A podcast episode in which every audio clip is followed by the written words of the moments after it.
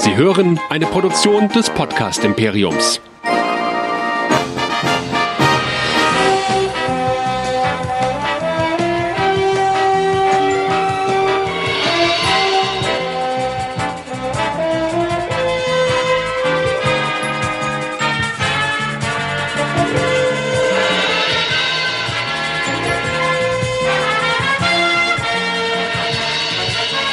Herzlich willkommen, Sonntagabend, 20 Uhr. Herzlich willkommen zum Livestream der Track Nerds.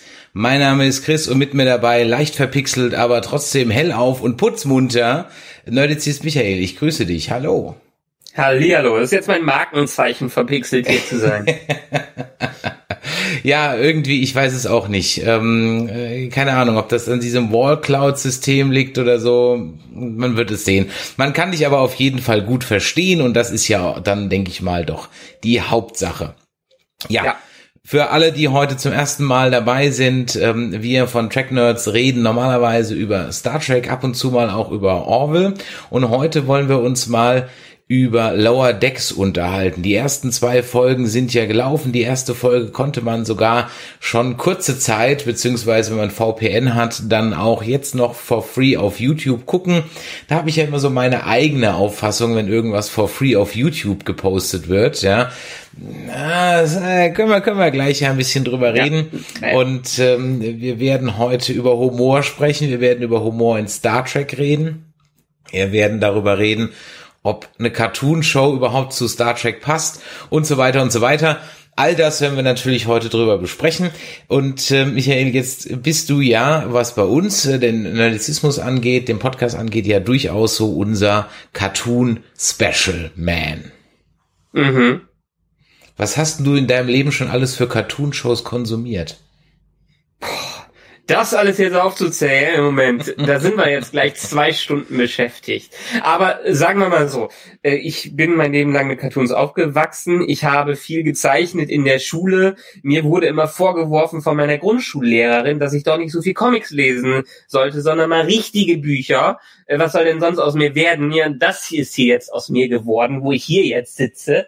Äh, deshalb mit Disney-Sachen habe ich angefangen, irgendwann zwischendurch mal auf Marvel und anderes Zeug gewechselt. Disney immer treu geblieben in, in dem Sinne. Aber mittlerweile dank des Internets, dank Streaming-Diensten in aller möglichen Formaten drin gewesen. Und von den 90er Jahre Disney-Sachen bis 80er Jahre He-Man-Sachen, wenn auch dann nicht mehr so viel, bis aktuelle Sachen wie Gravity Falls äh, oder Steven Universe oder zuletzt She-Ra. Ja, She-Ra ist keine schlechte Sendung auf Netflix, kann ich jedem empfehlen habe ich eigentlich alles. Wir haben auch schon öfters bei Nerdizismus, haben auch schon einige Cartoon-Folgen gemacht. Da war immer Timo dabei oder Jan oder so. Äh, jetzt bin ich mal gespannt. Jetzt mache ich quasi eine Cartoon-Folge nur mit dir, der du ja nicht so affin bist, was das Thema angeht. Und ich denke, wir haben heute einiges zu diskutieren. Ja, das stimmt. Ich will vielleicht gar nicht sagen, ob ich so nicht so affin bin für das Thema, denn wenn ich ähm, zu gucke oder wenn ich mal aufzähle, was ich an Cartoon-Serien schaue, auch heute noch gucke, dann ist das durchaus einiges. Es ist nur nichts von dem, was du gerade aufgezählt hast. Also nix, also nicht eine davon. Ja, also ich. Ähm, ja, das, das ist das, äh, das, wenn ich dich ganz kurz nochmal unterbreche, ja. das ist ja das Schöne. Du wirst jetzt erzählen, was du alles guckst, aber das ist das Wunderbare an Cartoons und Zeichentrick und animierten Sachen. Sie können alles sein. Sie müssen nichts Festes sein. Und wir haben ja, wir haben zwar eine gewisse äh, Kultur, was Cartoons und Zeichentrick und so hier in Deutschland angeht, aber noch längst nicht, wie es andere Länder haben. Und in anderen Ländern ist das Thema so stark angekommen, dass es durchaus von der Jugend bis zum Alter alles durchweg sein kann. Und deshalb wirst du mir auch ein paar Sachen gleich sagen, die wahrscheinlich eher an älteres Publikum gerichtet sind. Ja, wahrscheinlich. Ähm, kann gut sein. Also ich meine, ich bin ja durchaus mit dem ganzen Gedöns aufgewachsen, ja. Also ich meine, natürlich habe ich als Kind nicht gewusst, dass Biene Maya, Heidi und Captain Future ähm, unter Anime laufen, eigentlich, ja. Sondern mhm. das war halt ZDF Nachmittagsprogramm, ja. Ähm, ich habe auch sehr, sehr gerne Sindbad geguckt und äh, auch, Achtung, jetzt kommt ein Karton. Ja, und ich bin bekennender John und Terry, äh, Tom und Jerry Fan, aber wirklich nur von den alten. Ja, diese 70er und 60er, die war, ah, nee, aber so die aus den 30ern, 40ern bis in die 50er rein, diese Tom und Jerry Folgen sind sensationell von vom Timing her, vom Witz, von allem drum und dran. Ich bin dann in der Modern Era eher so durchaus wieder zu den bei den Simpsons auf den Zug dann aufgestiegen, habe den Simpsons Zug aber auch schon vor fünf, sechs, sieben Jahren wieder verlassen, war dann eine Weile auf dem Drawn Together Zug, den gibt's ja leider nicht mehr. Das war, fand ich sehr, sehr spaßig und dann, ja, mit Absprichen ab und zu mal so ein bisschen American Dad oder Family Guy oder so. Wobei mir Ja, aber da das halt ist schon eben, eine bestimmte Schiene. ja, die du gerade wo, wobei mir da halt eben, ja, wobei mir da aber halt eben dieser repet repetitive Humor auf den Sack geht. Also der, der Humor bei Family Guy ist halt im Grunde genommen immer der gleiche. Ja, Peter Griffin sagt irgendwas, dann Schnitt und dann wird das, was er sagt, irgendwie visualisiert, ja, ähm, und dann zack, wieder geht die Handlung weiter. Und das ist halt immer. Und ähm, ja, die Simpsons entwickeln sich wenigstens ab und zu mal ein bisschen weiter, aber sie haben halt so ihre, ihre Bissigkeit verloren. Und jetzt bin ich durch Netflix durchaus wieder eingestiegen, durch Zufall, weil es mir halt gezeigt wurde, ähm, vorgeschlagen wurde. Ich habe Castlevania geschaut, ich habe Godzilla mir angeschaut, ich habe angefangen mit Transformers, aber das ist doch doch eher was für Kinder. Und ähm, ja, She-Ra habe ich angeschaut und ich glaube, jetzt mal die Simpsons mal außen vor, Ghost in the Shell kann ich an der Stelle noch nennen. Ich glaube, ich habe einfach ein Problem mit diesem Zeichenstil, wie ihn She-Ra, wie ihn äh, Rick and Morty, wie ihn halt jetzt auch Lower Decks und so weiter hat.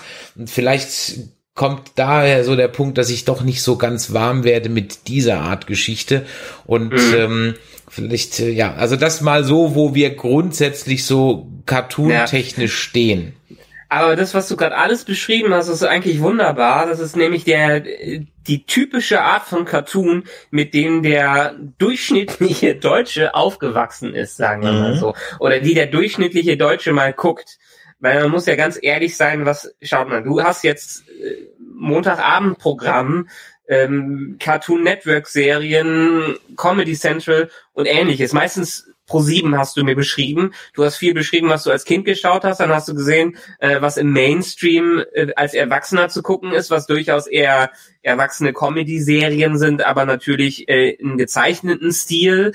Und davon ist nichts, was jetzt besonders herausstechen würde, dass das, was die hervorhebt, die Sachen, die du gerade genannt hast, ist wirklich die repetitive Natur, die die haben, dass jeder im Mainstream da einsteigen kann. Es Mhm. ist so quasi wie die Comedy, ganzen Sitcoms, die man früher gehabt hat. Äh, Die fangen mit einem Status an und hören mit dem gleichen Status wieder auf. Es ändert sich nie was. Es ist leicht einzusteigen. Jeder kann in jeder Folge das zu gucken. Und das ist für die Natur des Fernsehens, des analogen Fernsehens, damals ja durchaus auch gerechtfertigt gewesen, äh, weil wer hatte Zeit, sich jeden Dienstag um 20 Uhr irgendwas hinzusetzen oder vielleicht zig Folgen von so und sowas zu gucken. Und dann hast du was verpasst und eventuell, wenn es nicht gepasst hat, dann musst du wieder da einsteigen. Und das konnten sich viele, gerade in den Mainstream, auch den Fernsehsendern und so nicht leisten. Und deshalb sind viele Serien, viele Cartoonserien, viel alles, was du eben aufgezählt hast, wirklich so gewesen. Man hat einen Status, man hat wohlgesonnene Charaktere, die sich vielleicht entwickeln, die sich weiterentwickeln, indem sie mh, äh, verfeinert werden, indem sie äh, noch stärker in die Richtung getrieben werden, die sie haben, ähm, aber wo sich nichts wirklich verändert. Maggie ist seit 30 Jahren, seit 40 Jahren, Moment, was haben wir? Äh, äh, seit 30 Jahren ist die ein kleinwüchsiges Baby gewesen, ein Kleinkind geblieben, bei der sich nichts verändert. Die hat teilweise das Verwal Ver ähm, Verhalten eines Erwachsenen, gerade wenn man sich neuere Kurzfilme und sowas äh, anschaut und die kann Erwachsene manchmal in, äh, von der Intelligenz her in die Tasche stecken, aber letztendlich hat sich da nie was geändert. Homer, der wird dümmer. Äh, äh, äh, Bart, der wird frecher und trotzdem wird alles nur flacher. Und gut, man kann sich drüber unterhalten, wie bei sowas wie Simpsons, die haben sich durchaus entwickelt und da kommt es auch ganz stark auf das Autorenteam drauf an, was dahinter äh, steckt. Zum Beispiel die ersten zehn Staffeln, die, ja, aber die ersten acht bis neun Staffeln irgendwie so von Simpsons sind grandios, aber auch nur, weil ein bestimmtes Autorenteam dahinter steckte, was den einen gewissen Kniff gegeben haben und wo die in der Tat die Figuren auch weiterentwickelt haben, auch wenn es einen Status quo gibt. Es ist genauso wie bei äh, Donald und Tick, Trick und Track, die seit 70 Jahren immer die gleichen sind. Ich meine, Superman hat sich seit 70 Jahren äh, auch nicht verändert, aber da gibt es wenigstens verschiedene Inkarnationen, die auch Geschichten erzählen. Und alles, was du mir eben erzählt hast, ich wiederhole mich jetzt auch, das ist alles wiederholen, das ist alles genereller Einstieg in Mainstream, das ist Humor, mit dem viele klarkommen und äh, den auch viele mögen. Und diese Serien haben größtenteils wenig Tiefe und wenig Storyaufbau. Und das ist eine Seite, die Cartoons machen können, aber eine andere Seite von Cartoons, und das hoffe ich jetzt vielleicht für Lower Decks, was aber auch viele andere Serien machen, wie She-Ra, wie Steven Universe, die spielen zwar, ähnlich wie Star Trek damals gemacht hat, mit so einem E-, Episode of the Week, dass man immer mal wieder einsteigen kann, haben aber im Hintergrund eine Story, die sich verfeinert, die Charaktere, die sich entwickeln, die sich verändern und äh, die auch durchaus viele Seiten äh, an sich haben. Und solche Serien hast du vielleicht jetzt in Castlevania mitbekommen, wo das ein ganz anderer Aufbau ist, aber alles, was du jetzt beschrieben hast, hat diesen Charakter so von Serien, die wir heute im goldenen Zeitalter des Fernsehens im ewigen goldenen Zeitalter äh, von der Fernsehlandschaft ähm, in vielen anderen Medien sehen, aber die du bisher noch nicht im Cartoon gesehen hast. Und das ist das Schöne. Und ich hoffe, Lower Decks äh, gibt hier sein Potenzial raus, aber äh, lass uns erstmal vielleicht beim Anfang starten. ja, also jetzt hat eben auch ähm, sich äh, CBS gedacht, hm, wir brauchen irgendwie noch was Neues, mal was Frisches, ja, sonst ist es nicht lustig, sonst ist es nur platt und äh, haben sich dann gedacht, wir suchen uns mal jemand, der Cartoons kann und äh, sind dann auf Mike McNennan getroffen und äh, der ist äh, Brain, du kannst gleich mehr dazu sagen, ähm, von Rick and Morty, hat aber auch bei Drawn Together, vorhin haben wir es erwähnt, und South Park, übrigens auch was, wo ich nie so mit warm geworden bin, wobei es zwei, drei sehr, also eigentlich ist jede South Park gute äh, Folge gut, wo Jesus drin vorkommt. Also alle anderen kann ich nichts anfangen. Also bei South Park war er auch dabei dabei. Ja, und jetzt ist er also in charge bei Star Trek Lower Decks, der zweiten animierten Show von Star Trek. Es gab ja schon mal eine in den 70ern, ähm, die war von Film Nation. Und äh, Film Nation ist mir ja als Kind der 80er natürlich ein äh, Begriff, denn ähm, von Film Nation kamen die He-Man-Sachen, die ersten She-Ra-Sachen, da kam Marshall Bravestar, The Ghostbusters, also noch die mit den zwei Typen und dem Affen. Ja, mhm. nicht dann später The Real Ghostbusters. Also Film Nation kannte man und Film Nation kannte man auch vor allem wegen der, am Ende wegen immer der Moral. Ja, wenn dann He-Man oder She-Ra oder Orko kam und gesagt hat, wieder heute voll habe ich gelernt, warum Lügen sich nicht lohnt. Ja, und äh, ja, das war natürlich so diese Geschichte, aber auch die sind ja durchaus, ich sag mal in Anführungszeichen, etwas realistischer gestaltet und keine klassischer Knollennasen-Comic. Ne? Und jetzt haben mhm. wir es halt hier mit Rick and Morty. Er Erzähl doch mal ein bisschen was über Mike McMahon und Rick and Morty.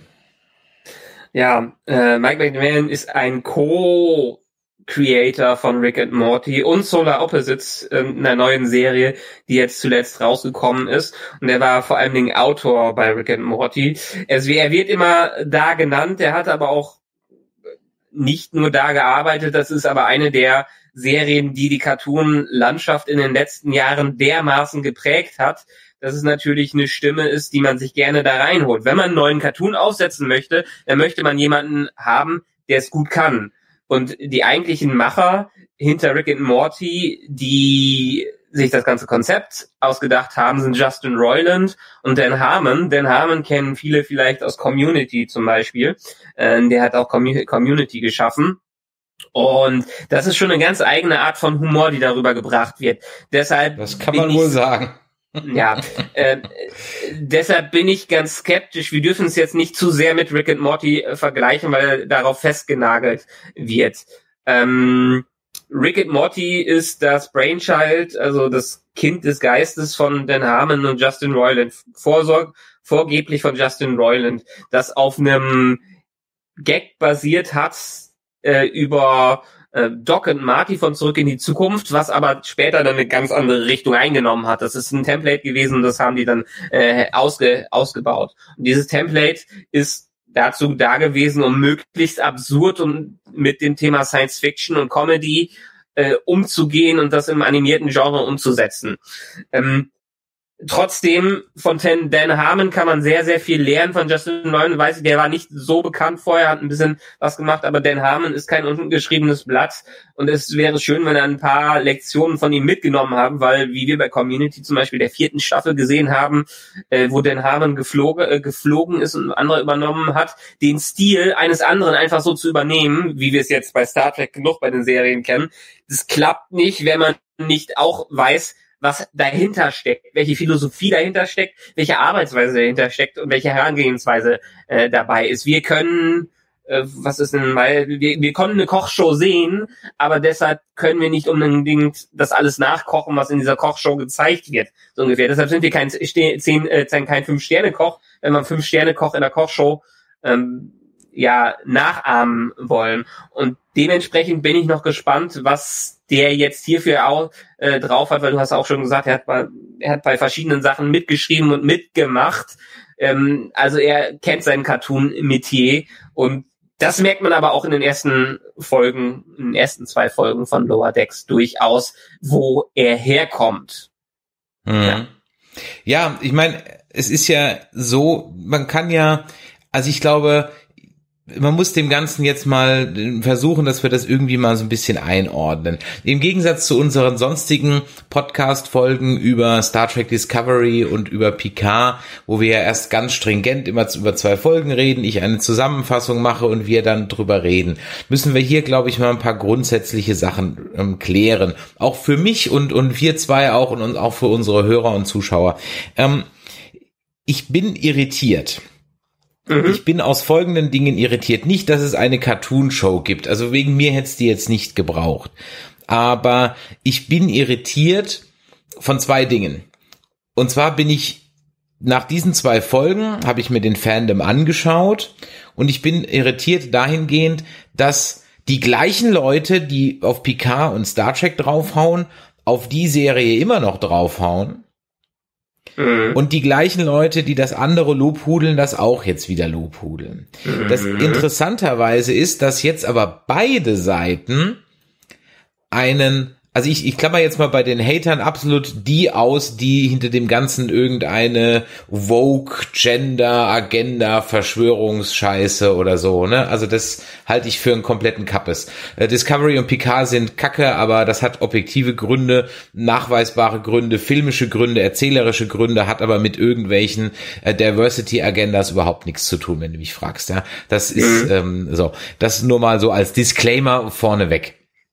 Und jetzt gibt's, jetzt versuchen sie diesen trotzdem, also die, die, die, die Hater-Fraktion geht mit dem gleichen Maßstab wie eine Realserie an diese Cartoon-Serie und die Lobhudeler gehen auch mit der gleichen Erwartungshaltung in diese Cartoon-Serie rein. Da höre ich dann so Sätze wie, ah, tolle Charaktere und die können sich bestimmt noch entwickeln und keine Ahnung was, nicht mehr so, what the fuck, it's a fucking Cartoon Show, ja. Und ähm, mhm. auf der anderen Seite wird dann, wenn man jetzt mal diese Diversity-Sache außen vor lässt, wird dann da aber, oh, das würden Starfleet Officer niemals tun und bla und überhaupt nicht. Ich denke mir, hey, it's a fucking Cartoon Show. ja, ähm, ja.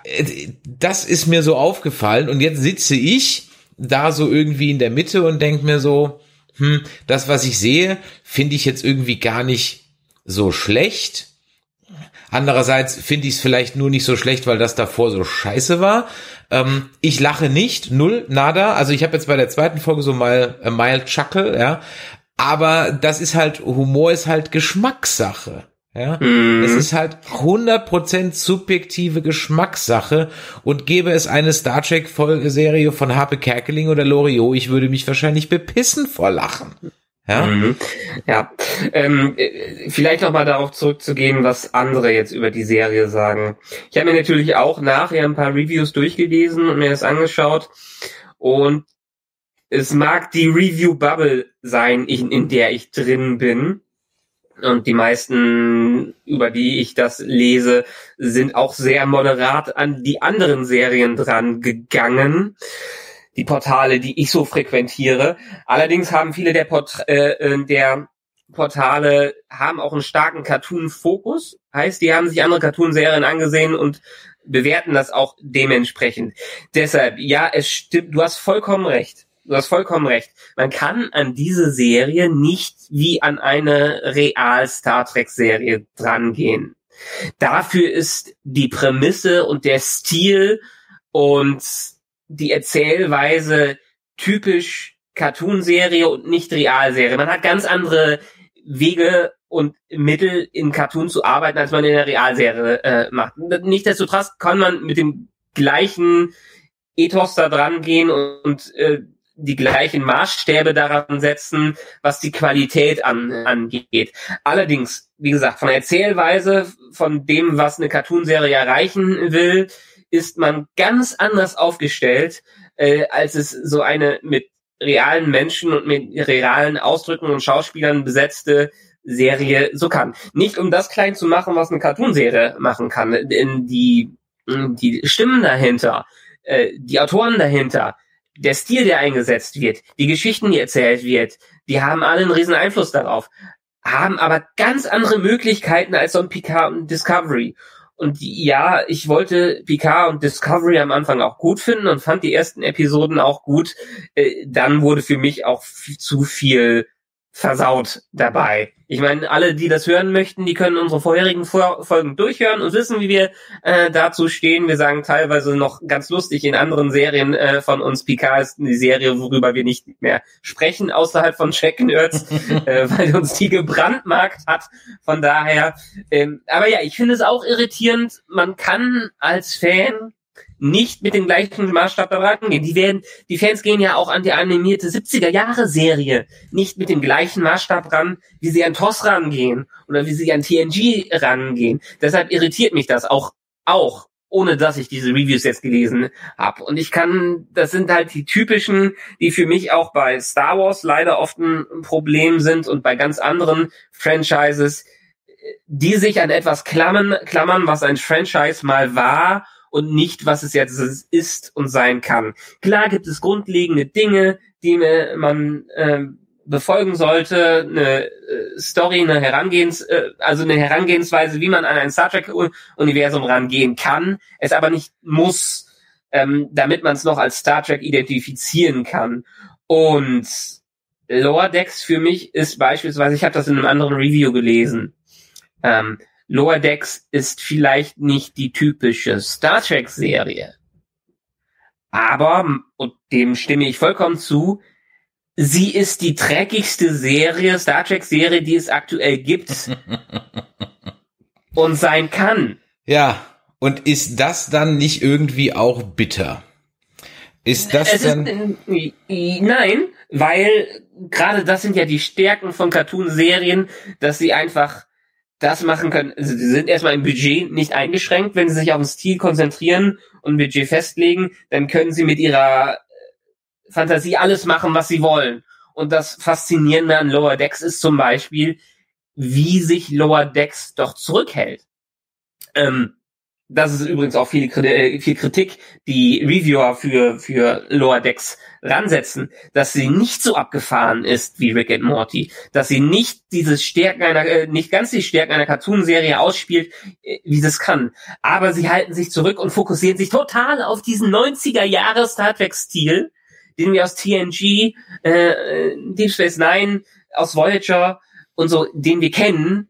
Und sie, man merkt es, wie sie sich in, in dieser Toolbox austoben, ohne sie stark kaputt zu brechen. Also ich meine, die erste Folge Lower Decks hätte ja auch mit ein bisschen anderer Richtung, hätte die durchaus in vom visuellen her in die Filmrichtung von Star, äh, Trek gehen können. Weil Star Trek ja dadurch, dass es eine Realserie ist und damals in den 90er Jahren sehr beschränkt ist, einfach nicht so raushauen konnte, wie es wie es möglich wäre gewesen wäre in Film. Und diese Restriktionen ähm, hat Cartoon nicht, aber sie setzen sich diese Restriktionen aufgefühlt, was ich wiederum super finde, wenn man mit das Ganze geerdet ist.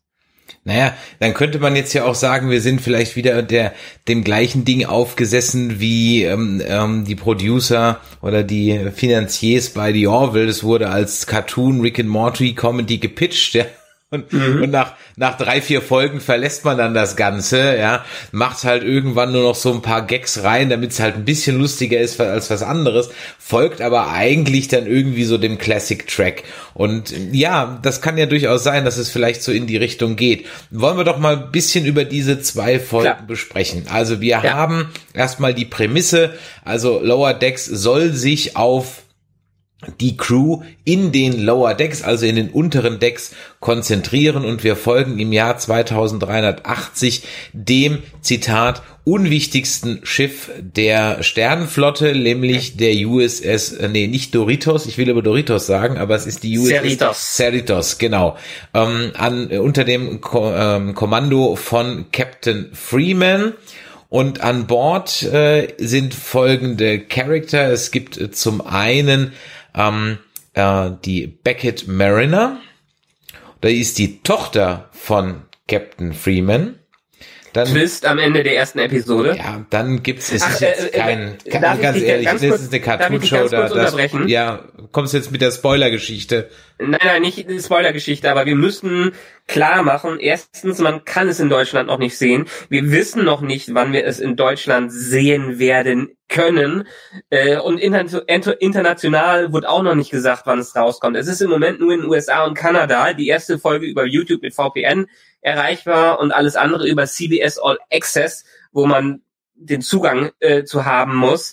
Äh, viele fragten dich, wieso das so ist und angeblich hat ja Netflix und Amazon wollten die Serie nicht haben, was natürlich schon viele Alarmglocken hochgemacht hat. Aber die Macher, die Macher haben dann getweetet, äh, der der Macher der Serie hat getweetet, dass wir uns keine Sorgen machen müssen, weil da was angekündigt werden würde. Aber bisher haben wir noch keine internationale Ausstrahlung. Deshalb natürlich, wir sprechen über Spoiler, weil wir es gesehen haben. Und wenn ihr es nicht sehen könnt, ist es vielleicht ein Anreiz für euch, äh, euch ein bisschen Geschmack darauf, äh, geschmacklich darauf vorzubereiten. Und jetzt kannst du mit deinem, mit deiner Zusammenfassung vorfahren.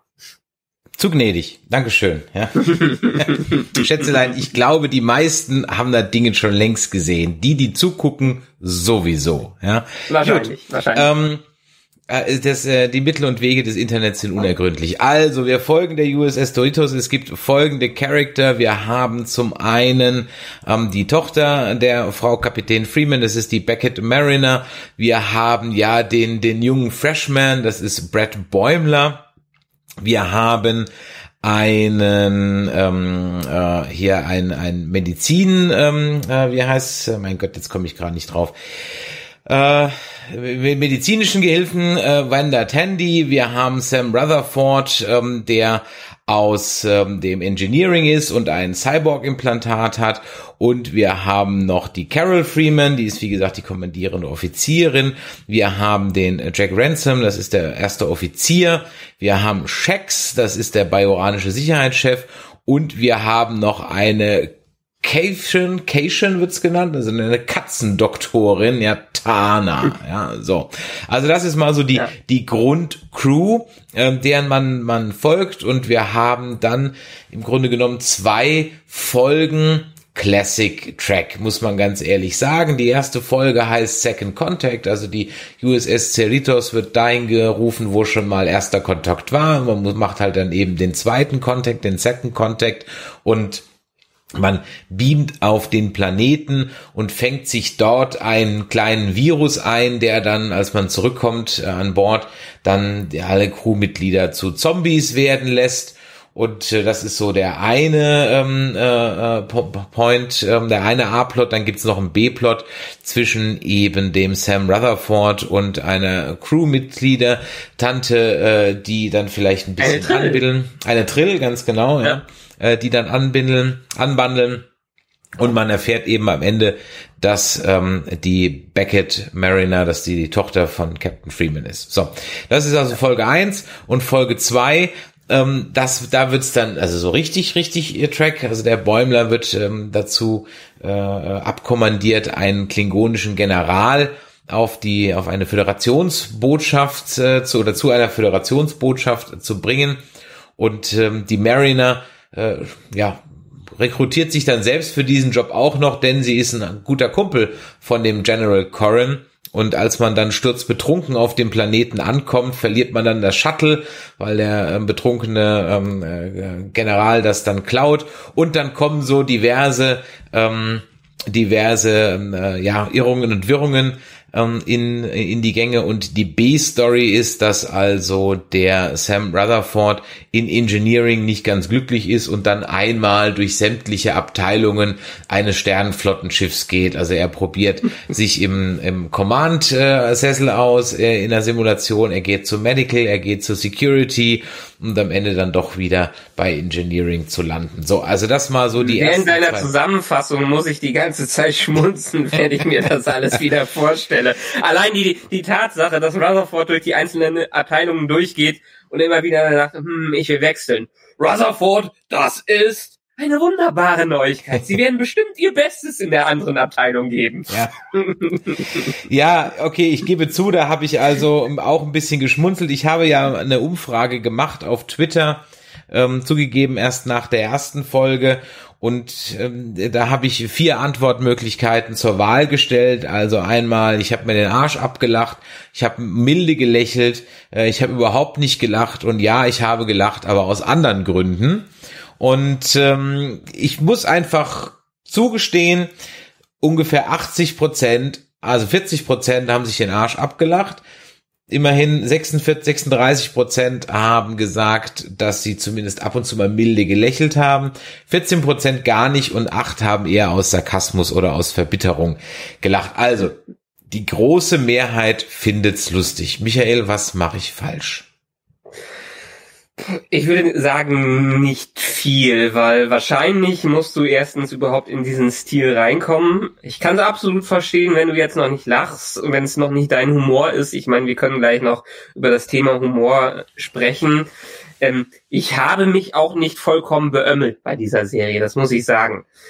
aber dadurch, dass ich die Folgen jeweils zweimal gesehen habe, beim ersten Mal musste ich schmunzeln und auch durchaus manchmal lachen. Beim zweiten Mal haben die Witze mir noch besser gefallen, weil man erst noch mal mehr, weil sie noch tiefer gehen, äh, wenn ich wenn ich das Ganze betrachte. Ähm, es ist es ist schon wie eine typische Cartoonserie. Es ist schon wie eine typische Cartoonserie, wie Rick and Morty, wie Gravity Falls, äh, wie Steven Universe, in der versucht wird, im Sekundentakt doch irgendwas Lustiges rauszuhauen. Es muss nicht immer treffen, aber es ist irgendwie dadurch, dass Zack auf Zack auf Zack kommt, äh, wird man doch zugeschmissen mit dem, was da ist und zu, zugeworfen. Irgendwas trifft immer so ein bisschen. Und dieser Stil und dieser Charme, der da äh, hinter ist, der packt einen irgendwann. Und deshalb, hm, also meine Erwartungen an diese Serie waren ehrlich gesagt auch nicht so dermaßen hoch. Nachdem ich den ersten Trailer, die ersten Bilder gesehen habe, war ich auch ein bisschen äh, skeptisch. Ähm, vielleicht wird's flach, vielleicht wird's nicht flach, aber ich habe äh, dementsprechend schon das erwartet, was ich von anderen Serien kenne. Von all dem, was ich gerade aufgezählt äh, habe, all dem, wie auch dieser Stil ist, Stil, Stil ist. Und von dem her, was Cartoons-Fan Cartoon -Fan kennen, Cartoons-Fans kennen in der Richtung, hat diese Serie absolut geliefert. Sie hat ein Schmunzeln hervorgebracht. Sie hat Witze, die beim zweiten Mal äh, noch besser sind, rausgebracht. Sie hat vor allen Dingen viel äh, viel Ironie mit reingebracht, weil es wird ja schon viel veräppelt, was in dem Star Trek Universum geht und was äh, nicht geht. Und eines der besten Sachen, die sie gemacht hat, die mir kein neues Star Trek bisher bieten konnte. Kein Lensflare. ja, ich meine, sie machen einige Dinge wieder. Die äh, Uniform haben sich wieder sehr zurückentwickelt. Ja, also im positiven ja. Sinne zurückentwickelt. Ich finde zwar die bunten Schuhe ein bisschen komisch, aber egal. Die Klingonen sehen wieder aus wie Klingonen, zumindest der eine, den wir gesehen haben. Und die verhalten sich wie Klingonen. Und sie verhalten sich wie Klingonen, oh ja. Ja, ähm, es gibt total viele klassische Spezies, die wir alle kennen. Ich meine, dadurch habe ich eben schon gesagt, äh, man muss nicht auf Budget, äh, Budget achten, man kann vielleicht nicht den Hintergrund vollpacken, äh, aber es ist passiert so viel im Hintergrund und man sieht so viel. Es fühlt sich wie eine lebendige Welt an, während TNG und Co. oft rest, äh, oft eng waren in dem, was sie machen konnten und sich vielleicht nur auf eine Spezies der Woche konzentrieren konnten und ein paar Sachen, die die Maskenbildner sowieso können, konnten sie nicht mal eben äh, Ferengi mit einem Gestaltenwechsler, mit einem Klingonen, mit äh, Andorianern und so in eine Folge willkürlich reinschmeißen. Die mussten genau aufpassen, was sie da machen. Und das kann diese Serie. Sie darf einfach alles machen, weil wenn es dann ist vielleicht ein anderer Charakter, der gezeichnet ist, aber er ist immer noch in dem Stil. Und das, hat mich auch so begeistert an dieser eher äh, Serie, dass neben den klassischen Sachen, die wir kennen, diese Serie sich so anfühlt, als wäre diese Galaxie in der Tat durch sehr viele Spezies bewohnt. Ja, ich meine, wie gesagt, das Ding ist voll mit, mit Easter Eggs. Das waren ja. die anderen zwei Serien ja auch. Mehr oder weniger, ja. Aber das muss man dem Ganzen lassen. Hier finde ich sie durchaus ein bisschen teilweise einfach auch besser platziert, ja. Und ähm, äh, natürlich, ja, äh, natürlich sind mir die Gags aufgefallen mit der Schalldusche und Achtung, da werde ich ganz nass und keine Ahnung was, ja. Oder in der zweiten Folge, die losgeht mit dem klassischen kleines Leuchte-Energie-Alien infiltriert das Schiff, ja. Und ähm, ja. wird dann halt erstmal äh, ähm, äh, von der von der Mariner dann äh, in so eine Box gesteckt und dann kann sie sich gleich mal einen Tricorder wünschen und der kommt dann halt ohne Batterie raus und ich will eine blöde Batterie haben, ja. ja, okay, ja, es ist halt, wie gesagt, es ist einfach, also der Punkt ist, ich erkenne das, das Trackhafte darin und ich mag das Trackhafte darin. Ja. Punkt eins. Ich habe auch, sag ich mal, die meisten dieser der, der Anspielungen und sonst irgendwas äh, erkannt, ja, dass der General, der der Klingone dann dieses Eye-Patch hat, also die, die, Augenklappe genauso wie der ähm, General aus The Undiscovered Country und so weiter und dann die Janeway-Manöver gedöns und Kobayashi Maru und bla bla bla. Also das, das ist ja. Weißt du übrigens, was das Janeway-Manöver ist? Ähm, was war das Janeway-Manöver? Durch einen Ring von einem äh, viel zu kleinen Planeten fliegen? Nee, also ich, ich war mir auch nicht sicher, was das Janeway-Manöver ist und habe mal ein bisschen gegoogelt und die meisten Reviewer sind sich auch nicht einig, was genau mit diesem Janeway-Manöver genannt äh, gemeint ist. Äh, die Vermutung ist, dass Janeway ja durchaus einige äh, Episoden hatte, wo sie die Geschichte neu geschrieben hat. Ähm, ein Jahr äh, Year of Hell, ich mhm. weiß nicht mehr, wie sie ja, auf äh, Deutsch ja, ja, äh, hieß. Oder allein das Finale von Voyager, wo die in die äh, äh, zurück in die Vergangenheit die Nachricht bringt, um die Zukunft veränder, äh, zu verändern. Wahrscheinlich ist es dieses äh, täglich grüßt das Murmeltier-Ding, äh, wo man doch vieles besser machen kann, wenn man es mehr, mehrfach versucht. Mhm. Ja, ja, also wie gesagt, die die erkenne ich. Also es ist nicht so, dass ich ja. jetzt stumpf davor sitze und so, das habe ich nicht gerafft, ja. Also ich erkenne die Gags da drin schon, ja. Ja. Aber es ist mir teilweise, also sagen wir es mal so, die die kleinen Anspielungen, die sind halt für mich eher so ein kleiner Schmunzler, okay. Ja. Und das, was dann irgendwie lustig sein soll, wie wo die dann in dem Shuttle ist und dann so spielt so, ha, Blast Shield down, Blast Shield up, Blast Shield down, Blast Shield up Ah, ja, da denke ich mir so, oh, also, der Gag ist schon so alt, den hat Alf schon gemacht. Licht an, Licht aus, Licht an, Licht ja, aus, ja. Es ist halt dieser, es ist, es ist Slapstick-Humor, der immer wieder aufkommt, der nicht unbedingt neu ist, der aber besser und frischer in einer animierten Serie wirkt, als wenn man es jetzt in einer realen Serie mhm. machen, machen würde. Äh, das sowas wäre ja völlig fehl am Platz, wenn da plötzlich Absolut. Teil, äh, Absolut. und das Absolut. machen würde. Und das sind so diese kleinen ähm, Lächerlichkeiten, die, diese kleinen Wiederholungen, die in Cartoon-Serien auch immer wieder leben. Also das ist ein spezieller Humor, den man mögen muss, dieser, pein, dieser leicht peinliche, wiederholende Humor.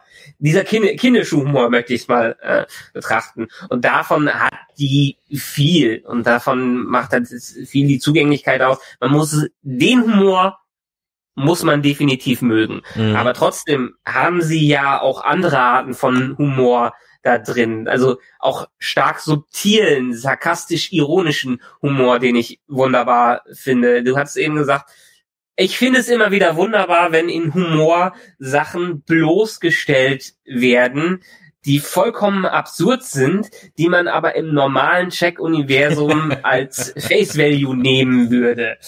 Äh, das in einer Schalldusche äh, Dampf ist. Das müsste eigentlich jedem, der es beim ersten Mal anschaut, klar sein, irgendwas passt da grad noch nicht. Oder was, was waren, was da, was, was waren da für, für andere äh, Sachen? Das, ähm, na gut, zum Beispiel, dass, dass ihr einen erstmal ja. ein Holodeck-Programm startet, ja, wo halt dann eher nur nackte Kerle drin in, in, der, in, der, in der Gym halt eben drin sind, ja. Ja, ja. Dass, äh, dass die Klingonen viele Namen mit Apostrophen haben. Ja. sowas zum Beispiel, ja, das ist jetzt vielleicht nicht der intelligenteste äh, Witz, aber dann sowas, was meine Lieblingszeile in der ersten Folge ist, äh, als sie gesagt hat, sie war gefangen in einem Sentient Cave, in, einem, in einer, einer bewussten Höhle. Uh, have you ever been trapped in a sentient cave? Uh, it's a dark place that knows things. Und erstens ist es so absurd, ja, im Star Trek-Universum gibt es sowas. Das wurde in irgendeiner TNG-Folge sogar erwähnt, dass es so eine Art Höhle gibt. Das ist das Absurdeste über, äh, überhaupt. Und dass sie das für sich so ernst nimmt und trotzdem so veralbert und uh, it's a dark place that knows things. Dieses Subtile dahinter ist, dieser Wortwitz allein schon. Natürlich ist eine Höhle ein dunkler Platz, aber das ist ja absolut zweideutig im Eng äh, Englischen. Deshalb wird spannend sein, wie sie es auf Deutsch übersetzen. Äh, that knows Things. Das sagt einfach alles aus, was so eine typische Star Trek äh, hätte und führt es ab absurdum, indem sie einfach nach und nach das äh, reinwirft, was es an bekloppten Sachen im Star Trek Universum gibt. Und das fand ich daran so wunderbar. Einerseits ist es natürlich, ist es in your face, weil, weil es so absurd ist, aber auch äh, so clever, weil es ein Wortwitz hat und weil es einfach ein Wissen von Star Trek braucht, ein tieferes Wissen, äh, um zu sehen, ja, es gibt sowas, das hat schon in Folge X und Y gegeben. Und das ist, das ist für mich ein cleverer Witz, der da rein, äh, da reingebracht wird. Mhm. Ja, es ist, ähm, ich bin mir noch nicht ganz einig, wo die ganze Geschichte hingeht. Also ich bin zumindest mal freudiger über, oder sagen wir mal, nicht komplett, ja, ich will nicht sagen angewidert, das wäre jetzt ein bisschen stark, aber andersrum. Ich erinnerte mich halt, als ich hörte, es kommt da jetzt eine Cartoon-Show und äh, von Star Trek und die soll lustig werden und so weiter und ich sehe halt dann auch, man sah ja dann auch relativ schnell die ersten Stills mit diesem Zeichenstil und so weiter und Klar. so weiter. Da fühlte ich mich jetzt nicht vom Zeichenstil her, aber ganz stark an Star Wars Detours erinnert. Star Wars mm. Detours ist eine ähm, Comedy-Serie, die niemals ausgestrahlt wurde, weil die einfach grottenscheiße war. Da war der Trailer schon so unglaublich schlecht und das Ganze war, also ist also jetzt schon acht Jahre her oder sogar, ich glaube acht Jahre her. Das war bevor so diese ganze Hate-Culture so extrem war. Ganz ehrlich, der Trailer war schon scheiße, da gingen die Daumen auf YouTube, aber nur was so im, im, im Sekundentakt nach unten. Ja. Und man hat das Ding, wo man schon ungefähr 30, 40 Folgen fertig hatte, nie auf Sendung gebracht. Ja, also das Ding mhm. ist nie. Und ein Grund ist halt, es gibt ja Star Wars Parodien hier, Blue Harvest zum Beispiel oder hier die ganzen ja. Geschichten von Adult Swim oder so. Die sind auch ja, lustig. Allein Robot Chicken hat's ja ganz Genau, oder Robot Chicken, genau. Und äh, die finde ich auch Die Kurs war übrigens vom gleichen Macher wie von äh, äh, Robert Chicken von Seth Seth Green, ja. Seth Green, genau. Ja.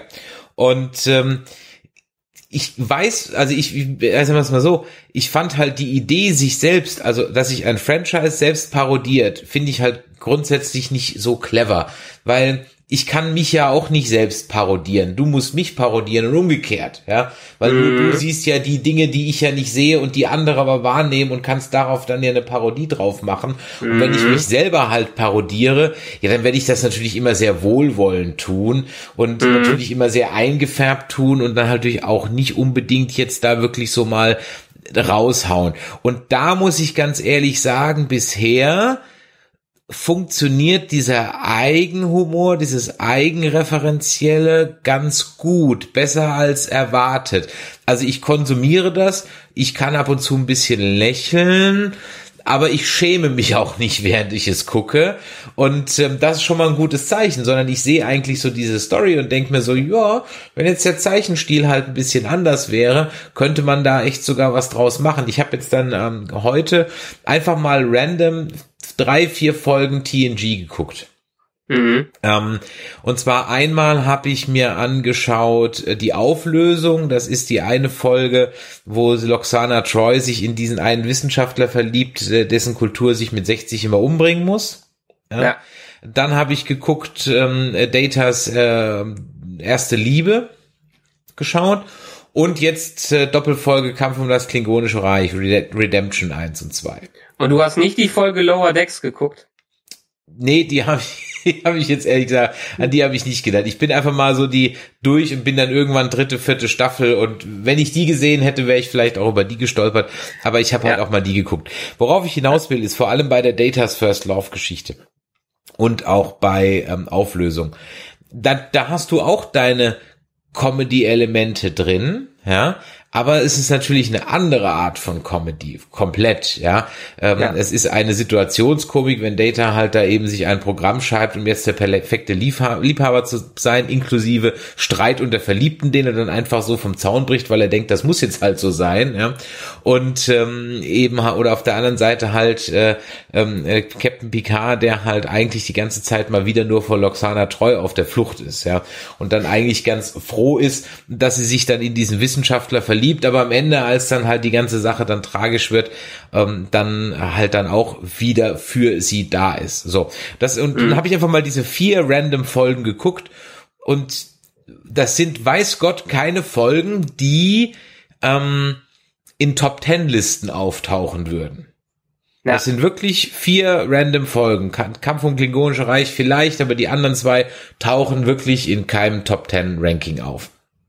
Und trotzdem muss ich ganz ehrlich sagen, das sind solide Folgen. Ja, ich finde sogar die mit die Auflösung finde ich sogar eine meiner Lieblingsfolgen, weil ich dieses Grundthema so so so klasse finde. Ähm, aber da habe ich halt wieder gemerkt oder habe ich halt etwas bekommen, was ich halt einfach in drei Staffeln Kurtzman Track nicht ein einziges Mal bekommen habe, habe ich vier, mhm. habe ich hier viermal und es waren alles vier Folgen aus der vierten Staffel bekommen, nämlich ja. Folgen, mit einer Problemstellung, die erörtert wird und die ausdiskutiert wird. Gerade bei der Auflösung kann man einer anderen Kultur vorschreiben, wie sie mit ihrem Leben umzugehen hat. Ja, kann man ja. andere Kulturen infizieren mit dem Gedanken, du hast aber doch eigentlich auch andere Möglichkeiten und so weiter und so weiter. Darf ich mhm. mich einmischen etc. Das wird wirklich von vorne bis hinten durchgewälzt. Ja, und ähm, ja, oder, oder bei Datas Tag oder bei, bei Datas erste Liebe hast du so eine richtig klassische B-Story. Du hast also ähm, Data und seine Love-Story, das ist so die A-Story und die B-Story, die Enterprise ähm, hat äh, untersucht einen Nebel und hat dann ähm, so eine Anomalien, die teilweise das Schiff immer auflösen. Das ist die eine Folge, wo dann der eine Crewmitglied so in der Wand steckt oder im Boden steckt. Ja. Das Bild erinnert man sich, ja. Und dann wird das halt so ein bisschen mit Technobubble gelöst und man fliegt dann im Grunde genommen wieder weg. Beziehungsweise nein, man löst es gar nicht mit nicht nur mit Technobubble, sondern Picard setzt sich in einen Shuttle und steuert in einem halsbrecherischen Manöver diese Shuttle durch diese Anomalie und die Enterprise hinterher. Und da muss ich mir dann äh, 20 Jahre später einen Picard angucken, der anscheinend noch nie einen Shuttle geflogen hat. Ich komme schon wieder. So, was ich aber damit sagen will, ist, dass das so völlig unaufgeregte Geschichten waren, die aber wunderbar ähm, äh, sich da reingefügt haben. Und ich bin erstaunt, dass jetzt mal diesen Zombie-Virus in der ersten Folge mal raus, dass aber die zweite Folge genauso in diese Richtung geht. Und ähm, äh, das heißt, da sitzen ja, und jetzt komme ich zu dem, was ich in langem Ausholen endlich eigentlich sagen wollte, das heißt, da sitzen ja Menschen zum ersten Mal anscheinend, die wirklich wissen, was sie da tun. Denn all diese kleinen e- Easter Eggs und die kleinen Referenzen sind im Gegensatz zu den anderen drei Serien nicht einfach nur reingeknallt, so nach dem Motto, hier, blöder Fan, nimm und friss, ja, und jetzt halt gefälligst die Klappe, du hast doch hier deinen Kanonverweis, sondern hier ist es selbstironisch, ein Ticken überspitzt, ja. Ähm, äh, du siehst eben schon dieses Energiewesen in der zweiten Folge und mein erster Gedanke war so, boah, nee, ernsthaft, die machen jetzt so eine Folge und dann zack, ja, äh, so, man, man geht mit dem bisschen um. Ähm, das finde ich toll, deswegen bin ich wirklich äh, positiv überrascht und auf der anderen Seite tut's mir halt auch weh, weil ich mir denke so, ah, warum ist dieser Writers Room nicht für die anderen Serien verantwortlich? Übrigens faszinierend, faszinierend passend zu den News äh, Avatar, The Last Airbender ist ja eine sehr liebgehabte Serie unter vielen, vielen Fans und auch Cartoons-Fans und ich kann auch jedem empfehlen, sich Avatar, die drei Staffeln einmal komplett durchzusehen. Das ist dann, äh, eines der besten Sachen, die Cartoons jeweils hervorgebracht haben.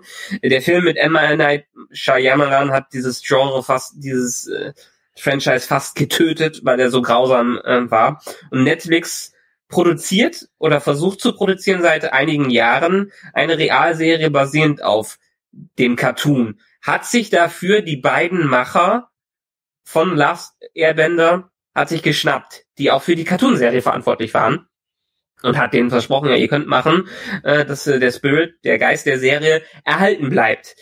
Die haben jetzt wiederum in den letzten Tagen die Produktion verlassen äh, weil Netflix denen dann doch nicht geben konnte, was sie wollten und man weiß nicht, was am Ende passi passiert ist. Sie meinen, dass sie nicht das machen konnten, was sie wollten, also nicht äh, den Geist der Vorlage treffen, wie sie möchten, was sie wollten sehr nah am Cartoon dran sein und dementsprechend glaube ich schon, dass es so eine so eine Dissonanz zwischen Leuten gibt, die an sowas arbeiten und die an Realfilm äh, arbeiten. Es kann besser sein, es muss nicht. Und ja, du hast vollkommen recht. Star Trek Next Generation war oft sehr unaufgeregt, hat sich oft viele große Fragen gestellt, die aber in kleinen Settings erörtert, erörtert und hat sich vor allen Dingen auf die Charaktere fokussiert, weil jede Folge bei TNG hat ja auch passend ein Thema gehabt, das dann einen der Charaktere in ein moralisches oder ein persönliches Dilemma hineingestürzt hat, aus dem sie wieder herauskommen müssen, ohne dass die Galaxis bedroht war, ohne dass man irgendeinen Planeten zwangsläufig retten musste. Nein, es war ein sehr persönliches Problem, was äh, die A-Story passend zu dem Charakter gelöst hat. Oder vielleicht die B-Story hat sich hat sogar noch in die A-Story mit reingegriffen, dass es ähnliche äh, Sachen waren. Und das haben Discovery und Picard vielleicht deshalb bisher nicht so gut hinbekommen, weil sie nicht dieser Formel Planet of the Week folgen, sondern eine große Geschichte erzählen müssen, möchten. Und wenn man eine, an eine große Geschichte rangeht, muss man natürlich da anders rangehen, als wenn man nur kleine Episoden erzählt, die sich auf die Charaktere funktionieren. Da muss halt leider eine Folge manchmal dem die Story in Fokus nehmen und die Charaktere, wenn sie nicht unbedingt einen Faust aufs Auge darauf passen, treten in den Hintergrund. Und da hat Lower Decks wieder das Potenzial, da die Prämisse ja sogar schon ist, dass man sich die niedrigsten der niedrigsten in der Sternenflotte nimmt, die quasi die, äh, die Müllabfuhr da repräsentieren und schaut, wie werden die denn überhaupt behandelt? Was machen, macht, was macht der kleine Ingenieur, der nicht immer im Fokus steht bei der großen Bedrohung äh, der Woche? Und hier, in, zumindestens in den ersten Folgen, machen die es genau richtig und konzentrieren sich auf die Charaktere, folgen den Charakteren. Die rutschen dann entsprechend in die Stories mit rein, weil es Second Contact ist und weil die eine vielleicht ein höheres moralisches Verständnis hat als ihre Oberen in äh, der Sternenflotte. Äh, und wenn man das macht, was auch viele andere Cartoonserien machen, genau sowas wie, äh, wie Steven Universe. Da gab es zwar eine große Story, aber die Story hat immer nur gedient, um die Charaktere an sich weiterzuentwickeln. Die Story war eigentlich einfach nur so da, sondern sie hat im Kontext zu den Charakteren gepasst. Und das hat für mich zumindestens in den ersten zwei Episoden hier auch wirklich ganz gut gepasst. Es muss nichts Weltrettendes sein. Wir haben jetzt den Zombie-Outbreak, äh, aber letztendlich hat ja auch, war der ja eine Nebensache. Dieses romantische Date, was Rutherford und die andere da hatten, das, äh, das war ja vorrangig. Die persönliche Geschichte war vorrangig und sie mussten sich einfach nur durch eine Zombie-Apokalypse durchkämpfen, äh, haben aber ihre, ihr Date eigentlich fortgeführt. Äh, was auch dieses, dieses Trockene aus der TNG-Ära wieder hochkommen lässt, dass man einfach besonnen ist und nicht ausflippt. Alle im Hintergrund flippen irgendwie aus und nehmen alles dramatisch. Äh, aber die zwei sind ganz gelassen und führen nebenbei ihr Date weiter fort, was ich einfach einen wunderbaren Kontrast äh, äh, dazu fand. Und genauso hatten, haben sich ja auch in den, in den 90er Jahren die Star Trek Helden benommen. Äh, sind erstmal zurück und haben sich auf das konzentriert, was, äh, was wesentlich ist, auf sich und auf die Situation und sind nicht in Panik verfallen und haben dementsprechend äh, gleich einen Genozid durch, äh, durchgeführt oder sowas. Ähm, das kann Lower Decks für mich äh, äh, gerade äh, so machen. Das ist man, ja, dass der, dass der Bäumler dann von so einer Milchkuh durch die Luft geschleudert wird und dann per Zufall äh, das Sekret genau die Lösung für das Zombie-Ding ist, ist in dem Sinne gar nicht wichtig. Das ist auch so ein klassisches Ding aus dem Star Trek-Universum. Die probieren die ganze Folge sich um ein Problem zu kümmern und da äh, erfahren dadurch irgendwas mehr über sich selbst und am Ende ist es was ganz Triviales, weil jemand ein Genie äh, streichen Geistesblitz hatte, um das Problem am Ende zu lösen. Und genau ist es, das ist es doch. Die Situation ist völlig außer Kontrolle äh, und was ganz Blödes löst es. Und währenddessen wachsen die Charaktere an sich selber. Ja. Klasse. Heute, heute, heute ist unser, unser Cast der Monologe. ich glaube, da muss jetzt über die, von den letzten Monaten einfach mal viel raus, was sich so ein bisschen ja. aufgestaut hat. Ich möchte es mal, eine mit einer Analogie vergleichen, bevor wir dann hier äh, vielleicht auch auf ein paar Fragen im Chat eingehen. Wenn ihr also mhm. also da Fragen an uns habt, dann tippert die doch schon mal rein, dann können wir da gleich mit euch drüber diskutieren oder wir eure Meinung natürlich dazu hören wollen. Also schreibt's doch mal eben in die Kommentare. Ähm, vielleicht abschließend mal eine Analogie. Ähm, ich habe ja in ähm, äh, einen längeren Artikel geschrieben bei uns auf nerdizismus.de äh, Star Trek beziehungsweise New Trek eine Annäherung, bei dem ich mich mal intensiv so ein bisschen mit damit auseinandersetze, was in meinem Empfinden eben dieses New Track und ja, ich bleibe jetzt bei diesem Begriff, weil man muss es irgendwie zumindest ähm, eingrenzen, was man damit meint und dieses Old Track und ich habe mich auch ein bisschen damit auseinandergesetzt, so dieses ja, ähm, alte weiße Säcke findet ja eh noch immer alles Kacke, was was äh, was was Neues etc. pp. So, da will ich jetzt gar nicht äh, im Nähe drauf eingehen. Wer da meine Meinung dazu hören will, kann das unter nerdizismus.de tracknerds.de, wie gesagt, ähm, finden bei den Track Nerds in der Abteilung Star Trek New Track eine Annäherung. So, ähm, was ich aber eigentlich jetzt so ein bisschen sehe und da können wir vielleicht auch mal so den Abschlussbogen zur Besprechung der ersten zwei Folgen spannen. Wir haben jetzt ja nicht die Folgen in dem Sinne besprochen, sondern mehr so unsere Eindrücke vor uns gegeben. Weil ja ganz oft immer so dann der Vorwurf kommt, so vor allem auf Twitter, du bist ja nicht so viel auf Twitter unterwegs, ich bin ja durchaus öfter auf Twitter unterwegs, da liest man ja immer so mit, naja, wenn dir der neue Kram nicht gefällt, dann guck's halt nicht mehr. Ja? Bist ja selber schuld, wenn du's guckst. So. Und da muss ich jetzt ganz ehrlich sagen, so, nee, der Vergleich hinkt. Und ich habe lange nach einem treffenden ähm, Analogie gesucht, um das irgendwie mal klar zu machen. Und ähm, da ist mir der Fußball eingefallen. Ja, ich mache ja Fußballanalogien sind immer wunderbar, denn ich vergleiche jetzt einfach mal Star Trek mit meinem Lieblingsverein, nämlich dem ersten FC Kaiserslautern.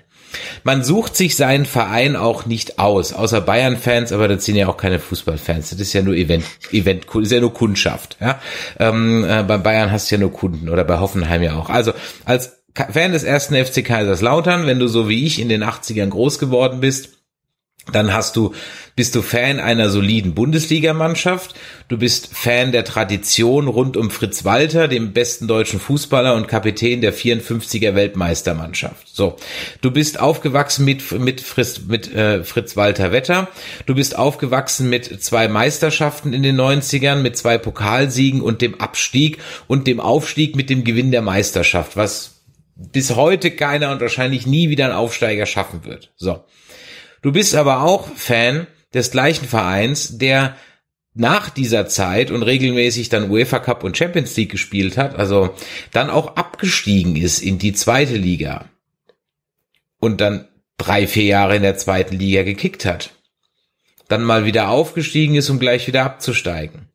Der jetzt in der dritten Liga abgestiegen ist und vor sechs Wochen Insolvenz angemeldet hat.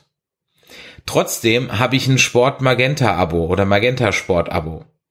Und trotzdem äh, schaue ich jedes Spiel.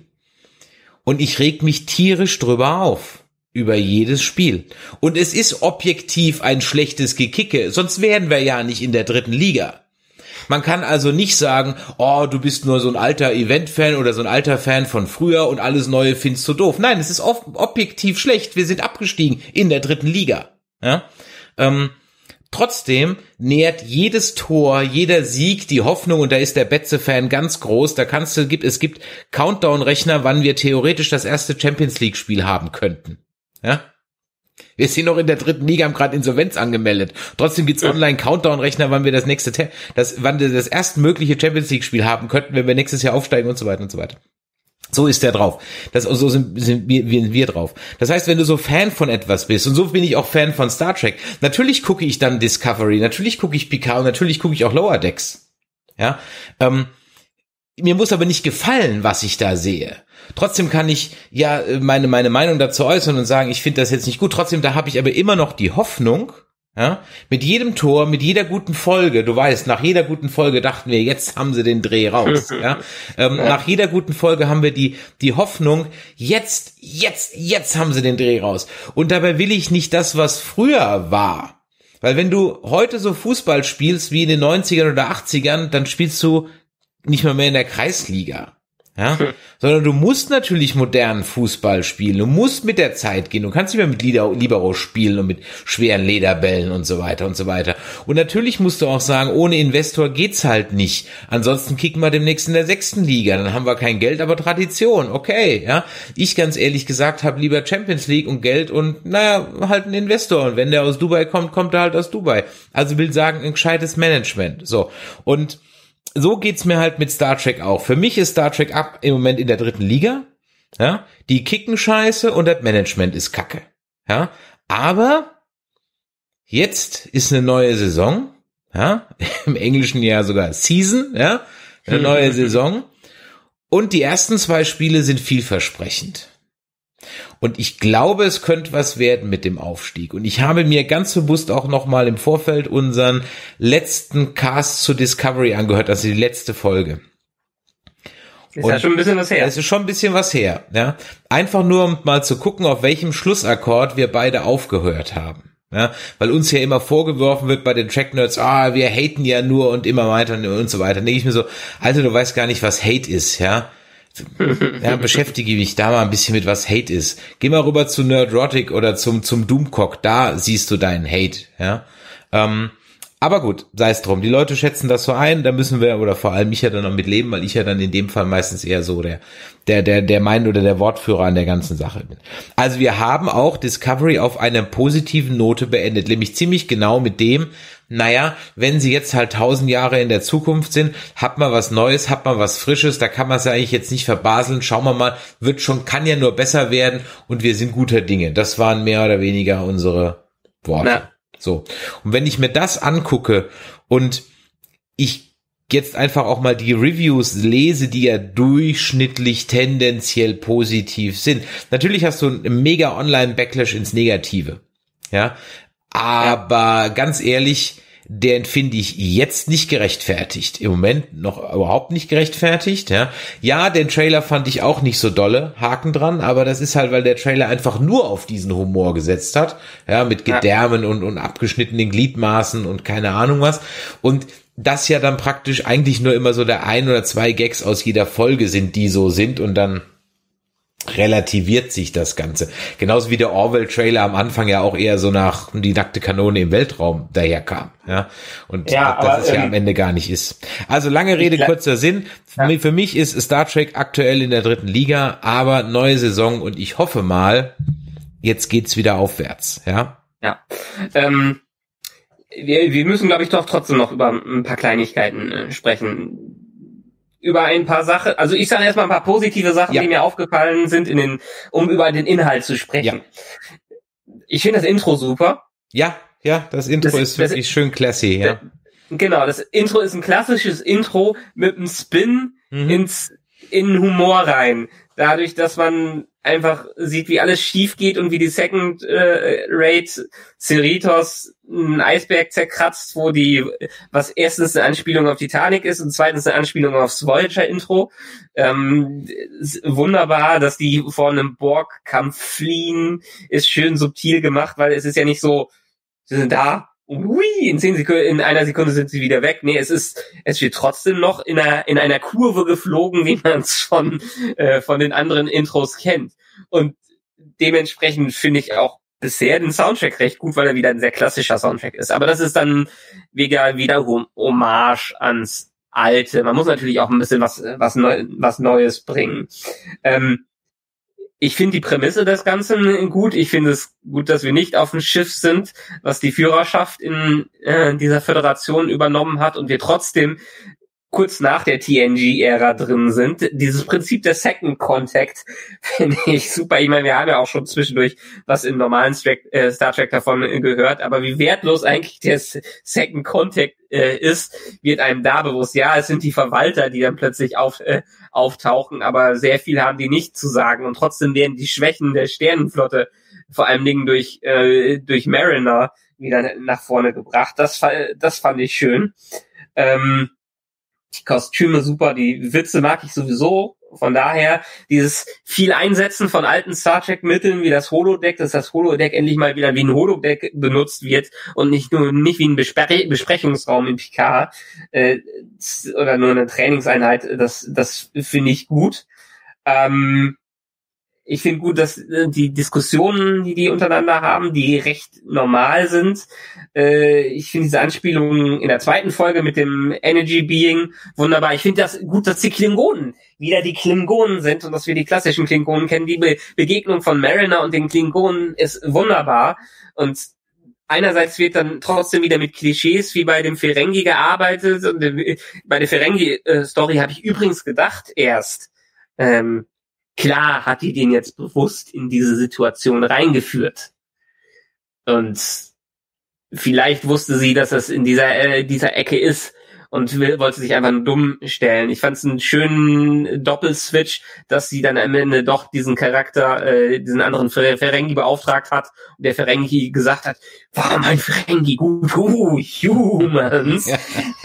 das, das, äh, das fand ich wieder lustig. Die ganzen Anspielungen mag ich. Ich mag die Optik äh, dahinter. Ich äh, mag schön, dass äh, allein äh, wie die Charaktere gemacht werden. Das gefällt mir alles und vor allen Dingen der Ethos, der dahinter ist, die Moral, die die Charaktere haben. Das sind nicht irgendwelche gebrochenen Leute, äh, oh ja, keine Trinker, Alkohol Alkoholiker, keine keine Trinker, keine Alkoholiker, ja, ja, keine ja, irgendwelchen großes Trauma haben oder wenn sie ein Trauma haben, dann verarbeiten sie es wie ein normaler Mensch äh, und versuchen es zu unterdrücken, äh, so ungefähr. Äh, deshalb hier finde ich ist durchaus Potenzial. Es sind sympathische Charaktere und im Gegensatz zu ganzen anderen Serien, vielleicht kannst du noch mal da schauen. Jede Star Trek Serie, ja, sie hat ihre Einführung, hat aber am Anfang immer so ein Problem. Das ist dieses klassische Star Trek Phänomen, was alle naja, wie sagen. Ich, wie ich in einem Meme jetzt ausgedrückt habe, sie hatten jetzt aber auch sieben, acht Serien Zeit, es mal hinzukriegen, ja. Also ja. man kann sich nicht immer darauf ausruhen, dass jede erste Staffel immer, war immer kacke. Ganz ehrlich, irgendwann muss die Lernkurve auch mal nach oben zeigen.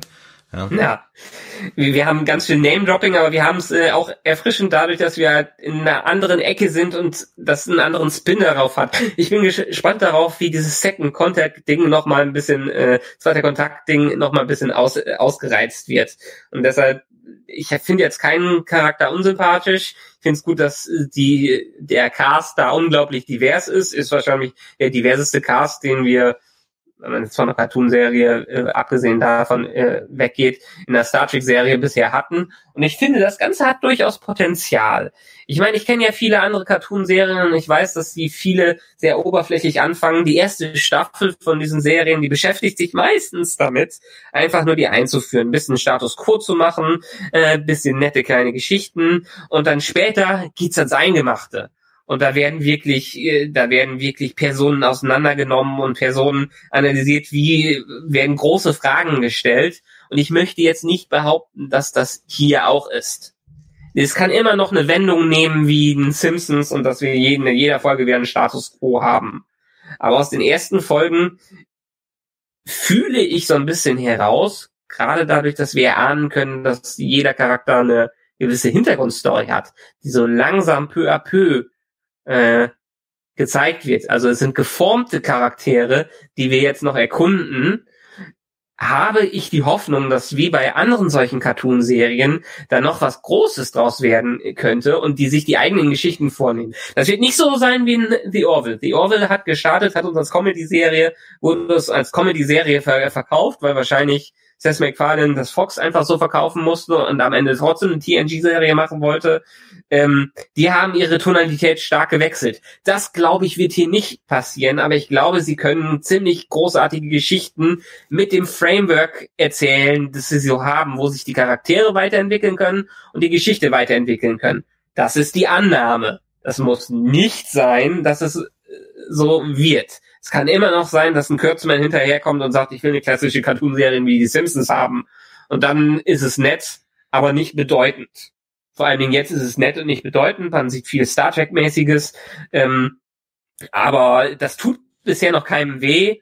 Und so viel Neues wird bisher noch nicht eingeführt. Aber gerade Cartoonserien haben das Potenzial, sowas wie She-Ra. She-Ra ist ganz stark auf diesen, äh, auf Trans-Thematiken und auf Gender-Thematiken eingegangen, die vor vielen, vielen Jahren überhaupt nicht möglich wäre gewesen wären in dem Medium, was vor, vornehmlich an Kinder verkauft äh, wird, vermarktet wird. Auch Steven Universe, Steven Universe und She-Ra und solche Serien haben ganz viel dazu beigebracht, äh, dat, äh, zugebracht, um in Cartoonserien eine Diversität mit reinzubringen, die wir in Realserien oft noch nicht gesehen haben. Und das Storytelling von diesen Serien ist so absolut brillant und großartig, da können sich viele anderen äh, äh, eine Scheibe von absch äh, abschneiden.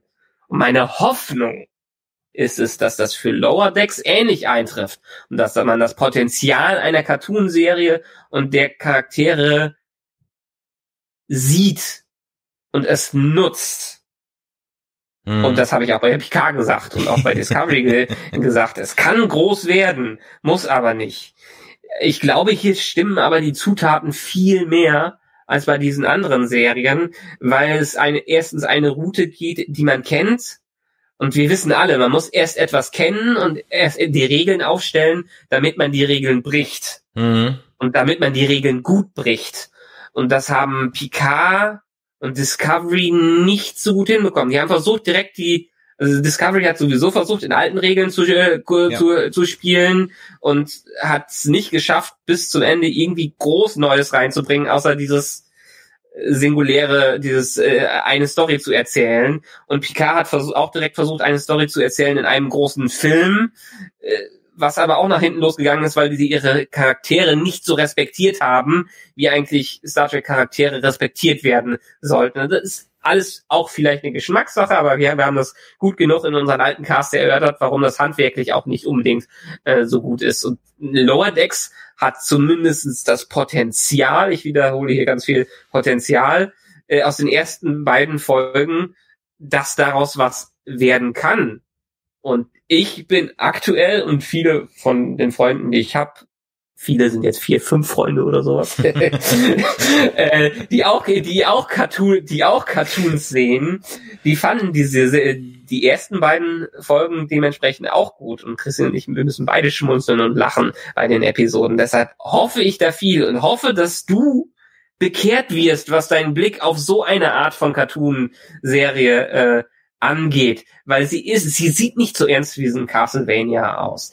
Sie sieht nicht so ernst wie ein Cowboy äh, Bebop. Du wirst in ein, eine falsche Sicherheit eingeführt. Es ist so ein bisschen wie, äh, es ist wie, wie Game of Thrones. Game of Thrones hat sich auch erst als Mittelalterserie, als Drama, Mittelalter-Drama verkauft und ist danach Hardcore-Fantasy geworden. Hm. Hm. Ähm, DS9 hat sich damals auch als klassische Star Trek Serie verkauft in den ersten Staffeln, ist aber was ganz anderes, politisches und düsteres geworden. Und das hoffe ich auch für diese Serie, dass sie sich als klassische Star Trek Serie mit einem Cartoon Spin verkauft. Aber dass da ein Masterplan hinter steckt, ich hoffe es, der es noch in eine Richtung bringt, die wir so noch gar nicht sehen können. Naja, man hat sich ja immerhin äh, mit David Mack eigentlich den Star Trek Autor schlechthin als ähm, Canon Franchise Wächter dazugeholt als Berater. ähm, warum man das jetzt jetzt macht, okay, ja, ähm, keine Ahnung, jetzt ja auch schon ein bisschen früher machen können. Aber gut, immerhin, vielleicht hat man ja doch ein bisschen dann draus gelernt und äh, ja, also dann sage ich jetzt auch nochmal, was, ähm, also du, hast jetzt waren jetzt die Dinge, die du gut fandest. Was fandst du denn schlecht? Ähm, ich fand schlecht, dass sie vielleicht so ein bisschen zu sehr auf Sicherheit gehen. Es war alles brav. Aber der kleine Tick an Besonderheit, die kleinen, vielleicht noch mehr Absurdität mit reinzubringen, das könnte noch passen. Ansonsten muss ich sagen, es ist wenig, was mir da nicht gefallen hat. Das ist eigentlich schon das Einzige, was mir nicht gefallen hat. Mir würde es nicht gefallen, wenn wir wirklich einen Simpsons oder Family Guy Verschnitt daraus machen mit ein paar Comedy-Situationen und es gibt keine Weiterentwicklung. Dafür ist das Medium nicht mehr da. Und dafür sind solche Streaming-Serien auch nicht mehr da. Ähm, und alles mit einem großen, großen Anführung, mit einem großen Disclaimer obendrauf, dass es doch noch anders werden könnte. Wir interpretieren, ich interpretiere jetzt so dermaßen viel in zwei Folgen rein. Ähm, das weiß man alles gar nicht. Wenn wir so viel über die ersten zwei Folgen Picard und so gesprochen hätten und dann am Ende gesehen hätten, da waren wir auch tierisch enttäuscht. Deshalb kann ich da jetzt noch nichts sagen, aber für mich hat es den besten Start aller Star Trek Serien, die im neuen Zeitalter rausgekommen sind. Mhm. Ja, okay, dann mache ich mal. Ähm, ja. Ich bin ehrlich gesagt ganz froh, dass es nicht noch mehr abgedreht ist. Das reicht mir ehrlich gesagt schon. Also viel mehr brauche ich nicht. Also hm, ähm, ich bin froh, dass der Trailer, den ich auch nicht gut fand, ähm, aber wie gesagt, ich gehe halt mit einem anderen Anspruch an sowas ran als an eine Realserie. Deswegen bin ich da jetzt nicht in Zeta und Mordio ausgebrochen wie einige andere. Trotzdem fand ich den Trailer nicht gut. Ich äh, bin aber froh, dass im Gegensatz zu dir nicht noch mehr abgedrehter Humor drin ist. So, was mochte ich? Ich mochte grundsätzlich dass man sich mehr zu Hause fühlt als in den anderen Serien. Ähm, das liegt ein bisschen am Design, das liegt ein bisschen an den Sounds, am L-Cars und so weiter und so weiter. Also das ist so eine Mischung aus allem. Ich mochte, dass die Geschichten, wenn auch, und das hast du wie gesagt, ähm, äh, wie hast du richtig gesagt, die Geschichten sind einfach nur eine sichere Bank. Ja? ja. Vielleicht meinst du das. Also die Geschichten sind einfach Standard Star Trek. Nicht mehr, ja. aber auch nicht weniger. Und ich sag ja. mal immerhin. Ja. Immerhin, ja. immerhin, ja. Das ist ja schon mal schon mal ein solider Start. Das also, habe ich ja gesagt. Man muss Regeln aufstellen, damit man sie brechen kann. Genau. Und von daher ähm, fand ich das schon mal ganz in Ordnung ich, suche auch ehrlich gesagt, gut, wie gesagt, was mir nicht gefallen hat, aber das ist halt, das bin ich, das ist 100% Geschmackssache, ist einfach der Humor. Ich lache da nicht, ja, so, also von daher, aber das ist halt Geschmackssache, weil siehe die Umfrage bei Twitter, knapp 80 Prozent der Leute lachen und finden es lustig. Also so, that's me. Ne? Ich sitz aber, weiß Gott, auch nicht davor und schüttel halt nur den Kopf und hau mir mit, mit, mit äh, den Kopf auf die Tischplatte. Ja, dass ich ja. durchaus das ein oder andere Mal bei den anderen Dingen gemacht habe, aber auch hier natürlich, weil ich mit einem völlig anderen Erwartungsanspruch, Erwartungshaltung und auch Anspruch an eine fucking Cartoon-Show rangehe, die muss für mich einfach gewisse Dinge einfach nicht machen, ja. Und ähm, solange nicht jetzt, also Wiley der Coyote auftaucht und irgendwelche Acme-Geschichten, das wäre vielleicht dann ein bisschen too much, aber ansonsten ja, ja. wäre das, ist das, glaube ich, okay. Ich habe halt etwas die Befürchtung, dass sie vielleicht doch anfangen, ernsthafte Geschichten zu erzählen und ihnen dann dieser Zeichenstil einfach auf die Füße fällt.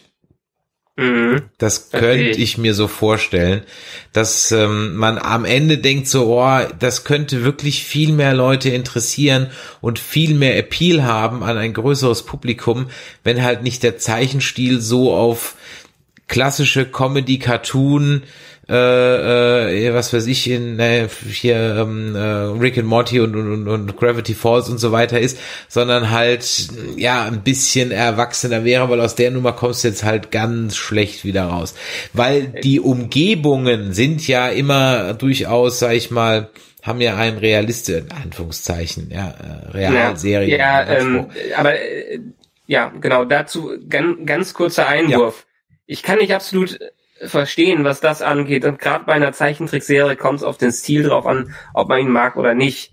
Aber ich kann dir versichern, der Stil wird einen nicht daran hindern, solche Geschichten, Geschichten zu erzählen. Wenn die Geschichten gut erzählt sind, dann wirst du den Stil bis zum geht nicht mehr schlucken und der Stil wird dem auch nicht wehtun, weil Emotionen kann man hier rüberbringen. Gerade in diesem Cartoon-Stil kann man Emotionen besonders gut rüberbringen. Und eine gute Geschichte, da ist es fast egal, welcher Stil dahinter ist. Der Stil unterstützt die Geschichte äh, nur und nicht die Geschichte den Stil. Mhm. Ja, das, das ist sicherlich so, so eine Sache. Also ich, das ist, das ist immer so. Also gerade wenn du zum Beispiel, nimm mal so alte Asterix, ja, wo die Figuren noch nicht ganz ausgereift sind. Oder ja. irgendwie alte, lustige Taschenbücher, wo die Figuren noch nicht ganz ausgereift sind. Das hat, ich fand das als Kind wirklich schon doof. Also du, du hast so fünf Asterix-Bände nebeneinander liegen und der eine sieht halt so komplett anders aus. Ich meine, das war ja auch bei den ersten Simpsons-Folgen so. Die kannst du auch ganz schwer nur noch gucken. Ja, also weil die einfach ja. so, so, so, ja, so händisch und es war halt auch immer in der Tracy Ullman Show ja einfach nur so eine Sketchnummer und so weiter. Trotzdem, ja habe ich die ersten Simpsons-Folgen ja geliebt, ja. Also ich kenne die halt so in- und auswendig, dass ich die heute einfach nicht mehr gucke, weil äh, Zahnfleisch, Zahnfleisch, Bluter, Joe Murphy und keine Ahnung was das, die Sto ja. und, und, und, und, und so, die Stories kenne ich halt einfach bis zum Verrecken und deswegen gucke ich das nicht mehr so oft oder würde da auch, wenn es wiederholt wird, irgendwo im Fernsehen oder sonst irgendwo nicht hängen bleiben, ne. Aber ja. das gleiche Phänomen habe ich übrigens auch mit der ersten Staffel TNG. Ich finde die Uniform unguckbar. Ja? die, die, diese Uniform finde ich ganz, ganz grausam.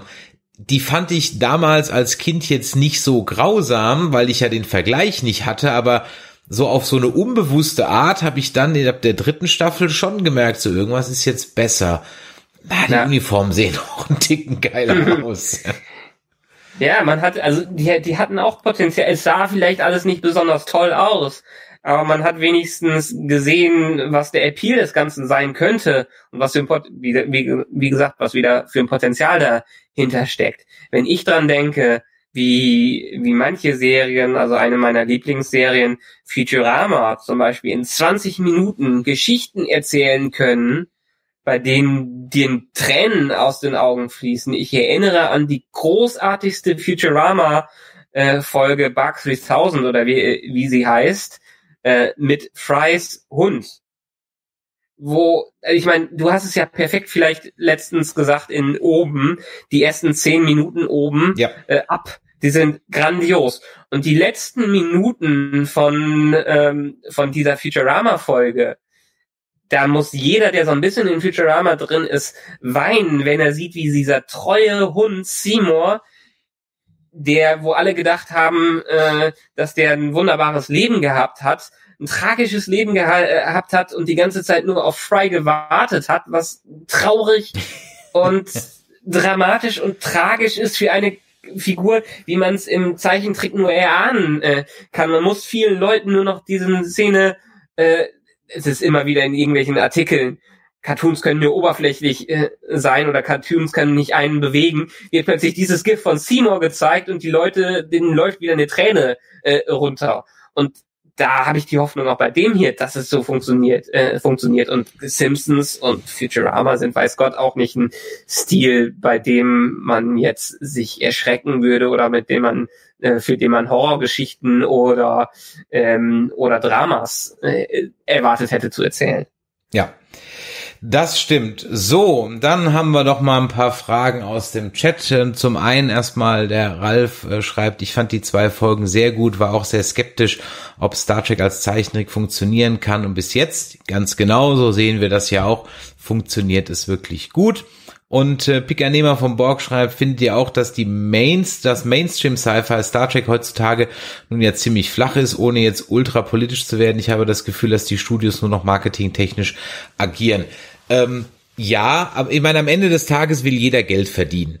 Das ist ja auch ja. völlig legitim, ja. Ich gehe ja auch nicht zur Arbeit, weil es mir so sehr Spaß macht, sondern es macht mir Spaß und ich kriege noch Geld dafür, super, ja.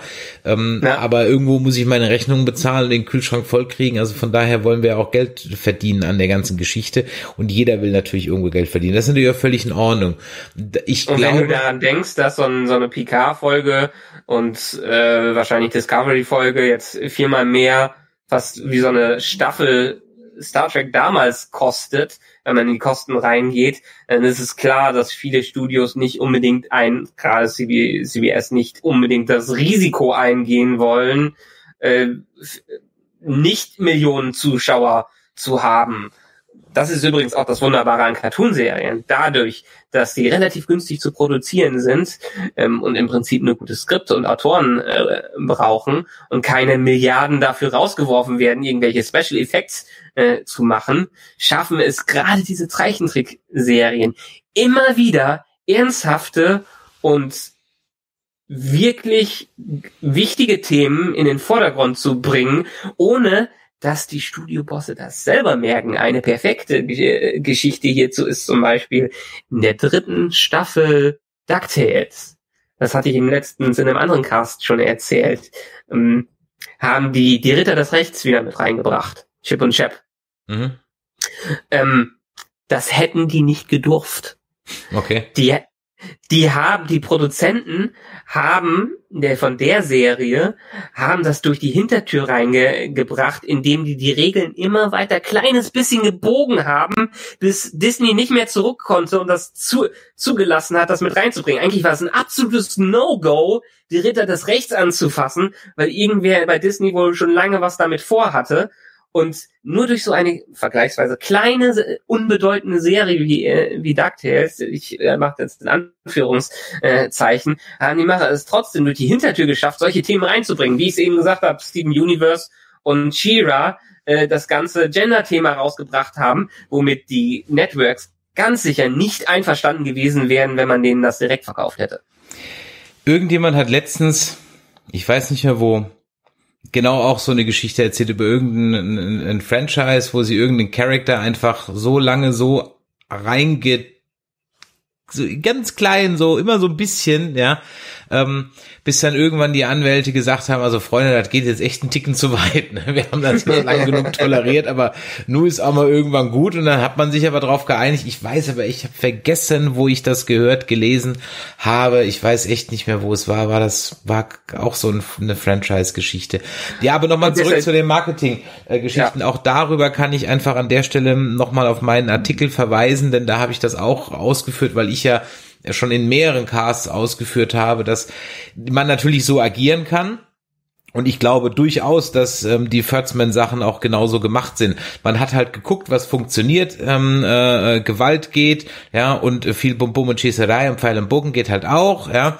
Und äh, Sex wird noch kommen. Mark my words. Ich glaube dran, Sex wird in Star Trek noch ein Thema sein. Wir hatten doch schon klingonische Brüste. Genau, klingonische Brüste hatten. Nicht, dass ich jetzt Brüde wäre, mir wäre das jetzt total wurscht, aber ja, ähm, auch die Geschichte mit dem, mit dem, mit dem, mit den Swearwords, mit dem Fuck und so weiter, ja. Ähm, ja, dann heißt es dann immer, oh, das hätten die ja früher auch gemacht, die durften halt nicht wegen dem Censorship und keine Ahnung ja. was. Kann Wenn es nicht um des Fuckes willen gehen würde, richtig, ganz wenn man nicht genau. den Fuck wegen dem Fuck reinbringen will, Exakt. wenn man damit eine Geschichte erzählt, was sie ja hier machen, ja. was in Lower Decks wird ja auch an ein, zwei Stellen geflucht und das wird rausgepiepst. Ja. Ist ja völlig okay. Und wie du es eben schon gesagt hast, mit den ganzen Verweisen, die die reingebracht haben, das macht aber an den Stellen Sinn, wo sie es reinbringen. Exakt, genau.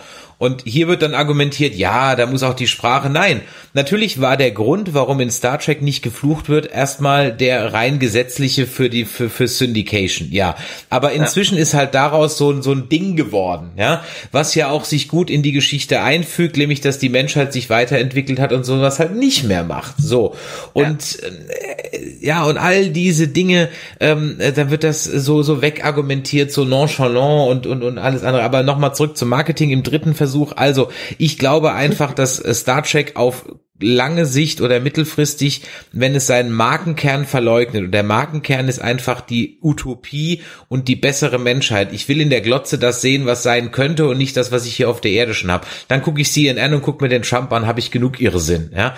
Ähm, ich will sehen, was sein könnte und wo man sich, ich will inspiriert werden. Ne? Auch das ja. predige ich seit ewig Zeiten. Ähm, Star Trek inspiriert nicht mehr. Und ich glaube, wenn hier der Markenkern zu sehr zerstört, verwässert wird, wirst du die treuen Fans, ja, ähm, irgendwann werde ich auch nicht mehr ein Betze einschalten. Ich weiß nicht, was sie machen müssen, aber irgendwann wird es einen Punkt geben, da habe ich auf dem FCK auch keinen Bock mehr. Ja? Hm. Keine Ahnung, wirst du die wird, aber das wird irgendwann der die, Fall sein.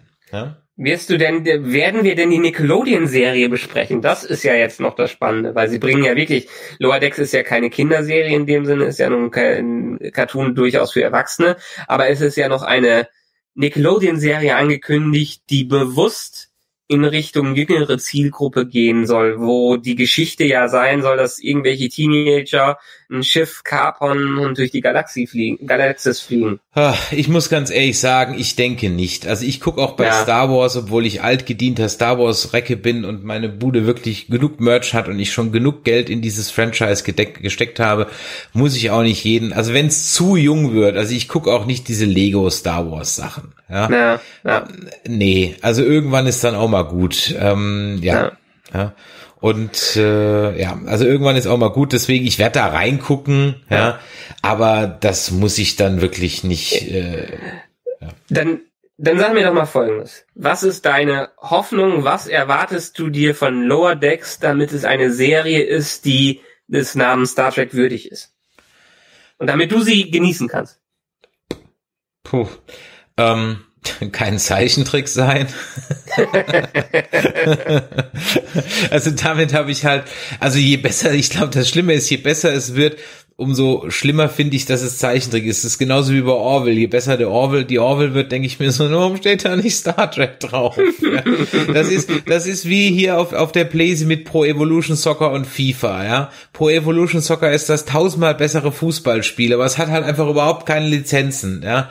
Und mit dem FC Riverside gegen den FC Schnubbelbubbel zu spielen, macht halt einfach nicht so viel Spaß, ja, als wenn du halt eben mit Vereinen spielst und, und echten Spielern und nicht halt mit Fantasienamen, ja. Und ja, genauso ja. ist es hier halt auch. Also, ich hoffe, dass am Ende, sage ich mal, was rauskommt.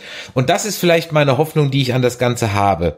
Wenn ich habe, ich glaube ja auch, dass die, ich, ich erlebe ja, wir arbeiten zurzeit sehr mit, mit sehr vielen Konzernen und ich erlebe, dass das wirklich, also da sitzen ja teilweise Menschen, das ist ja, also das ist ja, also es ist, es ist äh, unglaublich. Ähm, gut.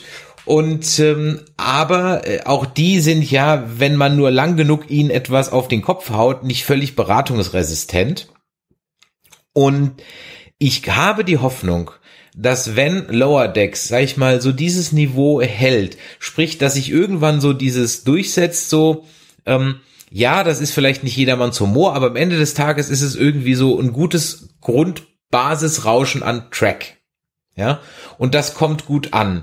Und dieser Backlash und dieser Hate jetzt ganz am Anfang, wo einfach auf Basis des Trailers so nach unten gewotet wurde und so weiter, dass wenn sich das erstmal Angry bisschen, White Nerds. Genau, ja, wenn sich das so ein bisschen gelegt hat und am Ende übrig bleibt, ja, das war jetzt vielleicht nicht der Mega-Knaller, aber hey, wir haben wieder wir haben eine Einigkeit innerhalb des Fandoms hergestellt, dass man zumindest sich darauf einigen kann, dass das in seinen in seiner Essenz Star Trek ist, dann hoffe ich, dass diese Message halt auch in anderen Stellen ankommt und man dann sagt, hm, war ja halt mal, war halt ein Versuch, wir hatten jetzt drei Staffeln, haben das so und so probiert.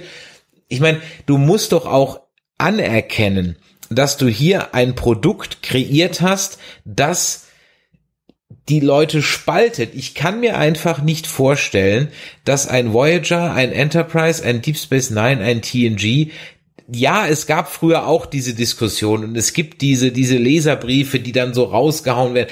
Aber ich glaube nicht, dass es so krass gespalten war. Glaube ich mhm. einfach nicht. Und ich, man muss doch auch mal als Macher anerkennen und sagen, Alter, was wir hier produzieren, produziert weil die Leute, die es mögen, sind unter Umständen gar nicht die Star Trek Fans, die schalten auch nächste Woche nicht mehr ein und gucken sich irgendwas anderes an und die Leute, die es lieben und jede Woche brav eingucken, wenn man die auf Dauer einfach sauer fährt, glaube ich nicht, dass das gut ist. Hm, ja, ich glaube, da hast du vollkommen recht, dass man sich durchaus äh, die Basis nicht vergraulen sollte. Ja. Vor allen Dingen, weil es das Wichtige bei Sci-Fi-Serien ist, dass es ja immer diese Fanbasis, die genau der wichtige, die genau die wichtige Kernzielgruppe ist, die das nach, nach raus, nach draußen, draußen hinbringt. Ich meine, Game of Thrones wäre auch nie so erfolgreich gewesen, wenn irgendwelche Nerds dann gesagt haben, boah, wie geil ist das denn? Und anderen empfohlen haben, ja. das musst du auch mal schauen, auch wenn du keinen Fantasy magst, schau mal rein. Ähm, und deshalb, gerade bei Star Trek ist es wahrscheinlich wichtig, sie, sich diese Fans zu erhalten und es sich nicht mit denen zu vertun. Ein paar kann man immer wegwerfen. Das ist klar. Das sind diese ja. Nerds, die nichts Besseres zu tun haben und jegliches Klischee eines Nerd erfüllen, das auch nur da sein kann. Das sind ungefähr die Figuren aus Big Bang Theory, Theory würde man mal behaupten. Ähm, aber ja, du musst halt eine gesunde Basis haben und dann passionierte Fans haben, die sowas wie Firefly und Co. für Jahre erhalten und wieder zum Leben erwecken.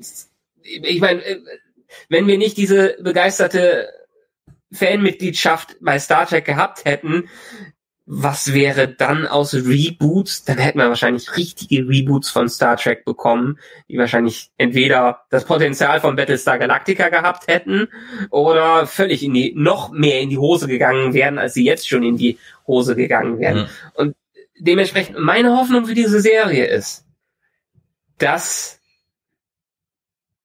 sie erstmal klein bleibt. Mhm. Ja wir brauchen nicht die Millionen Fans hierfür.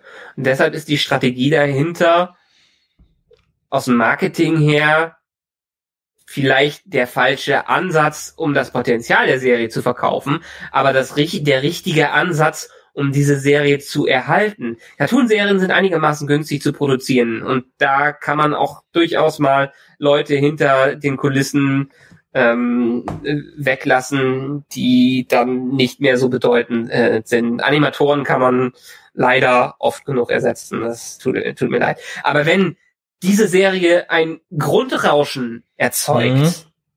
und dementsprechend die Chance hat, nicht aufgrund von irgendwelcher Quoten äh, und auf irg aufgrund irgendwelches Millionenbudgets für CGI, das da verfeuert wird, ähm, gecancelt zu werden und einfach ihr Ding machen kann. Wenn die, die Macher ihr Ding machen lassen, dann könnte was daraus werden. Und ich meine Hoffnung dafür ist, dass es eine ähnliche Richtung wie die ganzen Produkte, die ich eben erzählt, äh, immer wieder erwähnt habe, einnimmt und am Ende was Großes werden kann, was mit Emotionen spielt, was mit Geschichten spielt, was mit Charakteren spielt und den gleichen Verlauf hat wie eine Serie wie DS9. Mhm. Ja. Sehe seh, seh ich genauso. Und deshalb kann es klein bleiben. Es kann so bleiben, dass es da bleiben kann und die ihr Ding machen können und dementsprechend am Ende was ganz Grandioses werden, äh, äh werden kann. Ja, Mensch, da sind wir ja dann doch positiv optimistisch. Ja, im äh, Chat schreibt der Ralf noch, ja, die Story von Picard hätte man früher locker in eine Voll Doppel- oder Dreierfolge gepackt, ja. Ähm, ja. Das trifft es ziemlich gut, ja, das äh, trifft es wirklich in der, in der Tat ziemlich gut. Ja, also, wir bleiben positiv optimistisch. Jetzt müssen wir mal gucken, wie wir das Ganze hier jetzt weitermachen. Normalerweise haben wir ja immer unseren 14-tägigen Rhythmus. Hm, muss ich mal gucken, ob wir das, weil, weil ich sag mal so, die Stories, weiß gar nicht, ob ich die so besprechen will. Lass uns mal noch drei, vier Folgen gucken und dann entscheiden, wie mhm. wir mit dem Ganzen umgehen. Ähm, vielleicht hast du ja recht äh, und, und ich tue dem Unrecht, vielleicht entwickelt sich ja dann noch wirklich ein bisschen mehr daraus, was es dann lohnt, sich zu analysieren. Ich schätze mal, dass es nicht so sein wird, aber gut, wir werden es sehen. Ähm, nichtsdestotrotz ähm, bin ich positiv optimistisch, gehe da jetzt mal rein und wenn ich ab und zu mal milde lächeln kann, dann, dann ist das ja auch schon mal was, ja. Also, weißt was? weißt du was, wenn du äh, nicht mehr alle zwei Wochen dabei bist, dann schnapp ich mir den Jan oder so, irgendeinen Cartoon-Fan. Ja, ganz wir ehrlich. machen das alle Exakt, exakt. Vielleicht ist es, ist es bei, bei euch dann besser aufgehoben, die ihr einfach Ja. mehr so einen Cartoon-Zugang habt. Ich Ja. würde halt, also ich sehe bei mir schlicht und ergreifend die Gefahr, dass ich mich im Kreis drehe, was meine Bewertungen angeht. Und das ist für Klar. Euch nicht hilfreich, das ist für die Zuhörer und Zuschauer eher langweilig, ja, wenn ich jede Woche oder alle 14 Tage den gleichen Sermon abgebe und vor allem, weil mir auch, ich sag mal, der kulturhistorische Background der Cartoonserien und vor allem Rick and Morty fehlt. Das heißt, alles, was da noch an Meta mitschwingt etc., das weiß ich dann ja gar nicht so. Das entgeht, Ja, entgeht ja. mir dann, da könnt ihr dann noch mal. Also das wäre zum Oh, wir Beispiel haben eine übrigens zwei, äh, zwei äh, Star Wars Verweise in diesen beiden Episoden gehabt. Ja, ich ähm, erzähle sie mal eben schnell. Ich weiß, dass welche waren, aber ich habe es jetzt gerade nicht präsent. Einmal der Sand. Ja, stimmt, der Sand. der Sand, der überall hinkommt. Ähm, ach verdammt, was war denn das zweite? Das habe ich mir extra aufgeschrieben. Ich kann dir leider gar nicht helfen. Ich weiß, dass da welche waren, aber ich habe es jetzt, äh, wie gesagt, nicht mehr. Star Wars, Star Wars, Star Wars. Nächste Mal nächstes Mal bringe ich sie mit. Das nächste Mal bringst du sie mit. Wunderbar. Ja. Ja, wir haben heute jetzt gar nicht so sehr über die Stories äh, ge gesprochen. Ganz ehrlich, das machen andere schon rauf und runter, rechts und links. Ich glaube, wir mussten uns heute mal ein bisschen was von der Seele äh, reden und auch mal grundsätzlich vielleicht auch mal ein paar Claims abstecken, wie wir das so sehen. Und ähm, ja, ich denke schon, dass wir mit den Track Nerds regelmäßig auch Lower Decks besprechen werden. In welchem Rhythmus, das entnehmt ihr bitte unseren Social Media Kanälen. Ähm, da findet ihr uns auf Facebook und auf Twitter und auf Instagram. Da kündigen wir auch immer die Livestreams sowie den heutigen an. Und äh, ja, dann könnt ihr euch da das auf jeden Fall immer merken. Abonnieren hilft natürlich immer. Ansonsten dürft ihr uns auch Telegram-Sprachnachrichten oder WhatsApps schicken. Die Nummer seht ihr hier eingeblendet, beziehungsweise für diejenigen, die das später als Podcast hören, sage ich das auch nochmal. Ihr könnt uns eine Nummer, äh, eine WhatsApp oder Telegram oder Sprachnachricht schicken an die 0152 596 47709 oder eine E-Mail an info@nerdizismus.de und natürlich bei YouTube Däumelein nach oben, Abo dalassen oder eben auch dann bei iTunes eine Bewertung machen. Da freuen wir uns immer und das hilft auch dieser kleinen Show. Und äh, ja, Michael, jetzt haben wir fast anderthalb Stunden, länger als anderthalb Stunden hier über Lower Decks geredet. Und Und du dachtest, wir sind in einer halben Stunde und durch. ich dachte echt, wir kriegen die halbe Stunde gar nicht voll. Ich habe mir extra nicht wirklich was zu trinken hingestellt. Ja, meine Kehle ist sehr trocken. Es ist auch verdammt warm hier drin, ja, Ja. in unserem kleinen Studio. Und ähm, von daher, ja, für alle, die jetzt erst später eingeschaltet haben, ähm, genau, für alle, die jetzt erst eingeschaltet haben, ihr könnt in dem Stream auch noch zurückspulen. Ja, also ihr könnt auch zurückspulen, kein Problem. Ich habe das extra so eingestellt, dass man in dem Stream auch zurückgehen kann. Der wird auch in den nächsten Stunden dann noch veröffentlicht, beziehungsweise kommt dann als Podcast raus. So, also in diesem Sinne, macht Idiot, vielen Dank fürs Einschalten und ähm, bis die Tage. Ach so, wann kann man uns denn demnächst dann wieder hören? Also ihr nehmt... Ähm, sagt übrigens gerade einer, fangen wir gerade an. Nee, wir fangen um 8 wir hören auf. Du kannst das Ganze hier nochmal nachschauen gleich. Ja, genau. Und ähm, also man kann uns aktuell hören, besprechen, der Sven und ich V, die außerirdischen Besucher kommen. Das äh, gibt's noch eine Folge von. Wir haben einen ganz tollen Bud Spencer und Terence Hill Talk offen, äh, online mit dem Regisseur von Sie nannten ihn Spencer.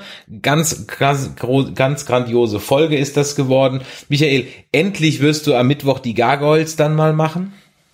Ja, Ja, endlich mal die Gargoyles. Wie gesagt, die Track Nerds werden wir auch ähm, regelmäßig wieder bringen hier mit Lower Decks und natürlich dann für Discovery sowieso wieder das im 14-tägigen Rhythmus. Also, es wird euch nicht langweilig und wie gesagt, für alle, die jetzt später dazugekommen sind, ihr könnt hier bei YouTube zurückspulen und äh, könnt da auf jeden Fall dann das, was wir heute vom Sermon gelassen und vom Stapel gelassen haben, auf jeden Fall nochmal anhören. So, für alle, die von Anfang an dabei waren und auch später eingeschaltet haben, danke fürs Einschalten und für eure Fragen und Kommentare und dann bis zum nächsten Mal. Ciao. Tschüss. ciao.